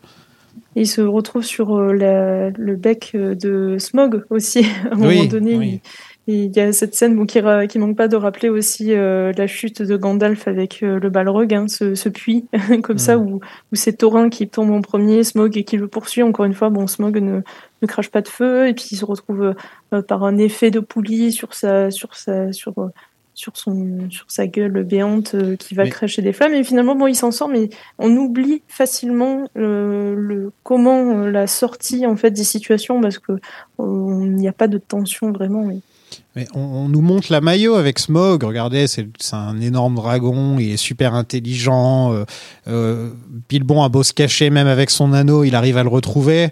Tout ça pour le rendre con dans la scène d'après, en fait. Oui, oui, parce qu'il se fait leurrer par des nains qui lui disent euh, Eh oh, par Eh, ici, viens par eh là, oh, ouais, par ouais. là. Ça, cette scène, elle est ridicule. Enfin, tu peux pas nous faire croire que c'est un dragon intelligent et littéralement dans la scène d'après, il se fait avoir par le Eh, regarde derrière toi. Oui, c'est ça. Ça peut pas le faire, quoi. Et on termine donc avec Smog euh, qui fonce vers Dale, euh, qui fonce vers euh, Lacville. Et ouais, comme je disais, je trouve ça un peu étrange de finir là. Euh, Justement, Oui, t'enlèves Gandalf, t'enlèves, t'enlèves. ouais, je, je pense que, je pense clairement que, à mon avis, ça, ça aurait dû être la fin du premier acte du deuxième film, si ça avait été comme ça, je pense. Si Oui, ça avait, si ça été deux films, si ça avait été deux films, je sais pas à quel endroit ils auraient mis la, la mort de, de Smog. Je me suis toujours posé la question à quel endroit dans les deux films tu mets la mort de Smog? Ça dépend de ce qu'on veut garder, ce qu'on veut ajouter, parce que si il y a vraiment volonté de montrer la bataille des cinq armées qui n'est pas présente dans les livres, puisque Bilbon se fait assommer euh, et donc euh, n'est témoin que que de que des conséquences en fait euh, de, de cette bataille. C'est vrai que ça pose question sur le découpage, mais c'est vrai que là il y a quelque chose, voilà, comme on disait, de bancal avec euh, la mort de Smog qui finalement est très insignifiante. Ouais, on se retrouve euh, avec un pchit. Voilà, ça fait pchit. C'est dommage. Bon, qu'est-ce que t'as pensé de ce petit Le Hobbit, la désolation de Smog? Euh, je trouve que c'est un film qui ne fonctionne pas tout à fait en soi et qui, du coup, comme on disait, euh, euh, s'inscrit dans cette volonté de faire une série de films avec des éléments divers dedans, comme une salade composée où il y aurait un peu de ceci, un peu de cela, etc. Donc, euh, j'ai du mal à le considérer en tant que spectatrice comme tel. Euh, au sein de mes recherches, je suis obligée, du coup, de revenir à des points très précis, en fait. de, de cette du coup de ce film je trouve qu'il y a des, des moments assez assez merveilleux quand on se rapproche euh, du récit euh, des tentatives euh, d'émerveillement comme on disait quand quand, Bilbo, par exemple, sort des arbres, etc., et qui respire, donc il y a une mise en scène qui est au service du merveilleux, mais et de l'épique aussi, mais toutefois, je trouve que c'est un, trop plein aussi en fait de scènes, trop de longueur, des personnages qui mériteraient d'être soit peut-être supprimés ou peut-être mieux développés, et un problème de rythme. Du coup, euh, en tant que spectatrice, je suis euh, très euh, très très mitigée par rapport à. Je trouve que c'est peut-être le troisième qui me plaisait le moins quand je l'ai vu. Après, dans mes recherches, je, note la qualité en fait des artistiques à vouloir à vouloir recréer des nouveaux mondes, des nouvelles espèces, comme on disait euh, Bé- Béorn par exemple et sa maison. C'est vrai qu'elle est très identifiable, c'est un, mo- un moment très à part dans, le récit euh, des films. Euh, pareil pour euh, pour Lacville, pour même euh, Erebor, on, on l'a pas cité en, en, en tant qu'architecture en elle-même, mais c'est vrai que euh, c'est très impressionnant, même dans le film, je trouve euh, les moments où on voit Erebor complètement vide, où il y a des plans euh, du dessus, où on voit tous ces, ces enfilades de, de, de couloirs et de ponts, etc., qui ne sont plus exploités. Ça rappelle un peu les mêmes sentiments que la Moria, ce sentiment de, de, du coup de perte de puissance, enfin de, de peuple, etc. Donc il y a des choses qui, je trouve qu'il y a des choses qui auraient pu être exploitées. Euh, il y a quelques forces, mais il y a beaucoup de faiblesses. Ah ouais, moi je pense que c'est les mêmes problèmes que dans le premier, mais en pire. Oui. D'ailleurs, tous les petits indices que ça allait mal partir dans le, dans le premier, tu vois, les petits indices par-ci par-là qui te disent Ah, J'espère que ça va aller dans la suite, et en fait, non. Euh, En effet, comme je disais, euh, tout est étiré. euh, ça n'a pas vraiment de sens quand on connaît les trois actes du livre, étant donné que le livre est même pas en trois actes, le livre est en plein de petites scènes, plein de petits chapitres. En fait, chaque chapitre raconte un truc différent en fait dans le dans le livre, donc c'est encore euh, c'est encore compliqué. En fait, ça, ça ne fait que me confirmer que le livre euh, n'est pas forcément adaptable euh, tel qu'on le connaît, euh, tel qu'on le fait dans, à Hollywood. Quoi. Je pense pas que le livre Oui. est adaptable tel qu'on le fait à Hollywood. Je pense que ça aurait dû être adapté par euh, quelqu'un qui fait des, des, des, des films d'animation ou des films d'animation en images de synthèse ou des trucs comme ça, où ils auraient fait deux films. Mais d'essayer d'en faire un film hollywoodien, ça fait que, en gros, euh, t'as le cul entre deux chaises, tu sais pas du tout quel est le ton du film, tu sais pas du tout ce que le film essaie de te raconter, tu sais même pas quels sont les thèmes du film. Sais Oui. juste, euh, au final, les seuls thèmes que t'as un petit peu par là, c'est de Taurin, euh, mais qui sont tellement balancés dans ta tronche à longueur de temps qu'au bout d'un moment, t'as compris le thème, quoi. Tu vois, le thème, c'est bon, tu l'as compris. Euh, Mm. Là, il y a des scènes d'action qui sont j'ai pas d'autre mot que abusé, c'est-à-dire qu'il y a des scènes d'action qui sont abusées dans le sens, euh, dans le sens en fait où on peut pas y croire. Il n'y a pas une seule seconde où tu peux y croire. Et c'est dommage parce que ce qui faisait le plaisir, euh, enfin ce qui faisait le bonheur un petit peu de regarder le, la- le Seigneur des Anneaux, c'est que même si c'était un monde, de- un monde fou, on pouvait encore y croire. Je veux dire par moment, la plupart du temps. Je veux dire quand tu regardes le gouffre de Helm, t'imagines pas d'un seul coup qu'il va y avoir 15 nains qui vont pouvoir se faire toute l'armée à eux tout seuls. Tu vois? Oui. euh, alors que quand tu regardes là, tu peux te dire, tu mets ces 13 nains, tu les mets en première ligne de n'importe quelle bataille, et t'as gagné la bataille, quoi. Enfin, c'est bon. C'est pas... Oui, ce qui est terrible, je trouve, c'est que les intentions de la production se lisent euh, beaucoup trop. C'est-à-dire Oui. que on sait que c'est du fan service, on sait que on essaie de nous re- remettre dans un monde qu'on a apprécié. Je trouve dommage aussi s'il y a de la recherche artistique au sens euh, du style dans les décors. Je trouve qu'il y a peu de d'essais en fait dans le film en soi. Il ne propose rien de vraiment très nouveau. Euh, il n'y a pas d'apport très nouveau, alors qu'il y avait vraiment une recherche dans Le Seigneur des Anneaux de définir un, monde qui n'a jamais été adapté.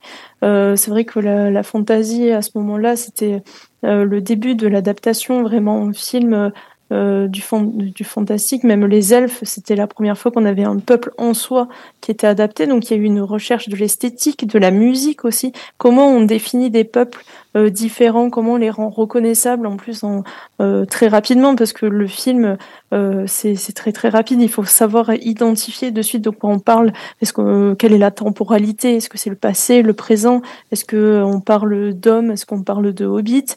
Est-ce qu'on parle de gens méchants, de gens qui ont peur, etc. Euh, donc il y avait énormément de recherches sur la lumière notamment. Par exemple, rien que pour les elfes, euh, il y avait une lumière euh, très diffuse qui, qui semble émaner d'eux, par exemple, parce que c'est une lumière qui est placée derrière eux et qui, qui montre que c'est, ce sont des, des, des êtres de piété, etc. de Donc, il y a- l'amour. Voilà. Et c'est c'est une recherche esthétique euh, euh, très forte. Hum, La musique, pareil, il y a l'utilisation du leitmotiv euh, qui, qui caractérise des personnages, mais aussi des concepts, comme la communauté de l'anneau qui a, qui a un leitmotiv en soi. Le L'anneau aussi, lui-même, euh, est- devient un personnage en partie grâce à la musique. Et c'est plein de concepts qui ont été euh, introduits, plus les concepts euh, enfin, techniques, hein, forcément, comme euh, euh, le fait de générer une armée euh, à grande échelle comme ça, Gollum, etc. Là, il y a une réutilisation. La grande nouveauté, c'est euh, du coup la caméra, euh, le high frame, euh, du coup, bon, qui a fait, euh, qui n'était pas forcément bien accueilli, mais bon, c'était quand même une technologie. Mais c'est vrai qu'au-delà de ça, on nous ressort un peu la même soupe euh, technique et euh, la manière de raconter n'est pas euh, si euh, si nouvelle et euh, et même elle est elle est moins moins dense. Il y a beaucoup de choses qui sont perdues, je trouve, entre les deux adaptations. Ouais, mais c'est comme, euh, je sais pas moi, un artiste qui revient. euh, tu vois, il a fait son, son premier album qui est super et qui essaie de faire le second album, mais qui fait exactement la même chose. Oui. Voilà, il y a beaucoup d'artistes qui ont fait des très bons premiers, premiers albums, et puis après, tu écoutes le deuxième et tu fais, ouais, en fait, t'as trop essayé de copier ce que tu faisais avant, quoi. T'as juste Mm. essayé de faire la même chose. Et là, il y a un petit ça. sentiment comme ça hein, quand, on, quand on regarde. Et je trouve que ça pose la question aussi de maintenant de l'utilisation euh, du mot showrunner aussi, le fait que euh, c'est pas tant des réalisateurs, mais pour la série hein, pour le coup, mais je pense que le Hobbit euh, introduit un peu aussi ça. Finalement, le fait qu'on nous vend un show euh, et du coup il y a hum, l'histoire, enfin y a cette problématique sur l'art finalement. euh, Qu'est-ce que, la création artistique euh, Est-ce que du coup on crée pour des fins purement économiques? Et dans ce cas-là, euh, en effet, on nous revend le, même goodies en boucle Ou est-ce qu'il y a une, vraiment une recherche artistique euh, de, parce que le cinéma est très expérimental hein, dans dans, mais on peut avoir des blockbusters expérimentaux, etc. Euh, et euh, qu'est-ce que qu'est-ce qu'on nous propose vraiment? Et, euh, voilà. Et je je sais pas si s'il y avait vraiment quelle était la place de l'artiste derrière en tant que réalisateur ou est-ce que c'était vraiment un spectacle?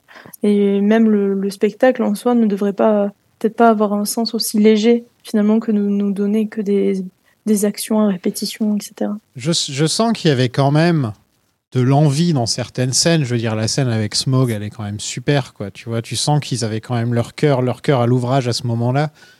Mm. Mais je pense que là où pour le premier, pour le Seigneur des Anneaux, il y avait l'envie d'adapter au moins 75% du bouquin, alors que pour le Hobbit, ils avaient envie d'adapter deux trois scènes par-ci par-là, en fait. Oui, Euh, ce qui n'est pas forcément la euh, même chose. Ça reste quand même une équipe de passionnés hein, qui. Oui, euh, je pense, hein, mais qui a l'univers. hein. oui, oui, bah, bien sûr. Je pense que les, tous les gens qui étaient derrière ce film, de toute façon, euh, étaient très, très, très contents de bosser sur le Hobbit. hein. Je- euh, Peter Jackson postait toutes les semaines des vidéos de tournage et des trucs comme ça. Je voyais pas des gens déprimés hein, quand tu voyais les vidéos. D'ailleurs, elles sont toutes dans les Blu-ray maintenant. Et de toute façon, elles doivent être sur YouTube encore aujourd'hui. Oui, Euh, tout à fait. mais enfin, c'est- dommage parce que c'est vraiment, vraiment, vraiment, vraiment du gâchis pour moi. Euh, je sais pas, quelquefois, tu. Si, si tu pouvais remonter dans le temps pour fixer quelques œuvres, je remonterais bien dans le temps pour fixer celle-là. Euh, ouais, c'est- dommage. Et ce deuxième film, franchement, euh, j'avais vu, le- vu les deux premiers en salle, mais quand j'ai vu le deuxième, ça m'a dégoûté. J'ai pas vu le troisième en salle. C'est pour te dire, Mm. quoi. Alors que c'est quand même le c'est ça reste quand même euh, Seigneur des Anneaux de Peter Jackson quand même quoi. Tu vois, normalement je vais au cinéma pour voir les, les, le préquel, mais là ça m'avait pas donné envie de voir les de voir le, troisième film. Non, ce que je comprends, en tant que spectatrice, j'avais eu la même hésitation, à vrai dire, précisément pour le troisième. Euh, alors que le premier, je me souviens que la vision du premier, euh, même si j'avais quelques interrogations, quand même, euh, quelques, quelques passages bon, qui, qui m'amenaient à me poser des questions, j'étais pas aussi réticente qu'après le visionnage du, du second opus. Quoi. Bah en fait ça, ça s'effondre petit à petit. hein. Le 3 c'est le 3 c'est encore autre chose. hein. J'ai vraiment pas hâte de le voir. hein. Je, dois, je dois te le dire, je dois t'avouer, je suis pas vraiment très chaud pour voir le 3. C'est ça. Mais surtout la bande-annonce annonçait vraiment euh, déjà, et euh, à ce moment-là, je m'étais, j'étais interpellée par le fait d'adapter la, la bataille des cinq armées, puisque je m'étais dit, mais qu'est-ce qui, qu'est-ce qui est vraiment en jeu là-dedans, quoi? Qu'est-ce qu'est-ce que, qu'est-ce qu'on va montrer comme ficelle pour vraiment accrocher, du coup, euh, la, la part de narration, comment, du coup, euh, finalement, bon, ça, j'ai pas été surprise. euh, donc que ça au visionnage du, du troisième, euh, Bah, mais voilà, je n'empiète pas sur les plates-bandes euh, du prochain Vous le verrez, épisode. la- vous l'entendrez la semaine prochaine, ou en tout cas euh, dans le prochain épisode, parce que je vais pas dire semaine, parce que quelquefois je suis un peu long à faire le montage. Euh, merci beaucoup d'être venu. Merci beaucoup. Euh, on peut te retrouver où? Sur Internet, par exemple? Tu as des trucs que tu fais sur le web? Alors, euh, j'essaie de monter un blog sur, euh, sur euh, tout ce qui est le style elfique, etc. Je- J'expérimente un peu et sinon, il y a une conférence là qui a été publiée sur Tolkien Deal, du coup, la, chaîne YouTube qu'on a donnée quelques semaines auparavant, notamment avec l'intervention de William Blanc et d'autres d'autres intervenants qui revenaient justement spécifiquement sur la série. Du coup, j'invite si jamais à la regarder.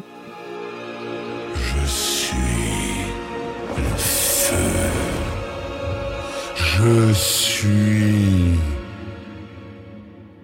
la mort. Merci beaucoup à vous toutes et à tous euh, d'avoir suivi cet épisode.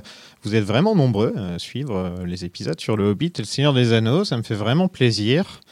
Alors cet épisode, c'était un peu dommage parce que normalement j'étais censé le faire avec une autre personne. Enfin, on devait être trois en tout. Et euh, donc deux euh, dans en studio et, euh, Emma à distance. Et là, cette personne n'a pas pu venir et elle, était, elle devait venir pour défendre le film. Et donc c'est un petit peu dommage de ne pas avoir eu un point de vue opposé des nôtres parce que je savais pas si Emma aimait le film ou non. Et c'est dommage, on a dû, on, a dû, enfin il a dû un petit peu abandonner dernière minute. Et, mais vous inquiétez pas, pour le 3, euh, je serai en tête à tête avec une personne qui aime beaucoup le 3. Et euh, d'ailleurs, vous allez être un petit peu surpris de mon avis sur le 3, je pense. Je voulais remercier particulièrement Alexis Touk, Aurélien Bombadil, Claire Saquet, Damien Gamji, Loba le multicolore, Louis la flamme doudoune, Michel Brandebouc, Rémi fils de Gloin, Lizzie l'elfe des bois, Aurélien Fierpied, Océane Fierpeton, Renato Elessar, Romain Grandpas, Seb Saquet de Besace, Ced fils d'Arathorn, Selim le roi sorcier d'Angmar, Yann la flamme de l'Ouest, Luna Undumiel, Dylan le Dunedin, Pierre le pèlerin gris, Monsieur Hobbit, Vincent Langue de Serpent, Monsieur Platypus, voleur de tonneaux, Julien Misrandir, et bien sûr Béa et Barbara, les Palantir et Gérard l'Imprécieux. J'essaie de faire ça sans prendre ma respiration. C'est difficile. Vous voulez les rejoindre, c'est sur patreon.com slash plan séquence, euh, le Patreon du podcast, où vous pouvez m'aider à développer le podcast et à mettre un peu de bouffe dans le frigo. Euh, en gros, vous me filez de l'argent tous les mois et moi, en échange, je vous file des épisodes bonus. Euh, J'en ai fait pas mal. Franchement, si vous rejoignez le Patreon maintenant, vous allez avoir pas mal d'épisodes à vous mettre sous la dent. Des épisodes comme Apocalypse Now, Hardboiled, The Thing, Willow, et là dernièrement Créature Céleste. J'ai aussi fait un épisode de mon podcast perso, parce que oui, il y a mon podcast perso aussi sur le Patreon, où je parle tout seul. Et là, j'ai parlé des sitcoms. J'ai fait un, un petit épisode sur mes sitcoms préférés et, euh, et l'histoire des sitcoms des 30 dernières années, en gros. Parce que oui, j'aime bien parler de séries télé. C'est vrai que j'ai pas de podcast actuellement où je parle de séries télé, mais c'est un peu ma vraie passion, c'est de parler de séries télé. Vous pouvez aussi nous suivre sur Twitter, at la saga pod, où je poste des trucs euh, et des sondages euh, et les nouveaux épisodes et ce genre de choses. Et il y a aussi un Discord. Si vous voulez discuter avec les membres de la communauté, c'est dans la description. Dans le prochain épisode, je vous parlerai de Le Hobbit, la bataille des cinq armées, un épisode qui est déjà dans la boîte et euh, je pense que vous allez l'aimer. Et ensuite, euh, bah, je vous dirai dans le prochain épisode quelle sera la prochaine saga. Voilà, voilà. À la prochaine tout le monde.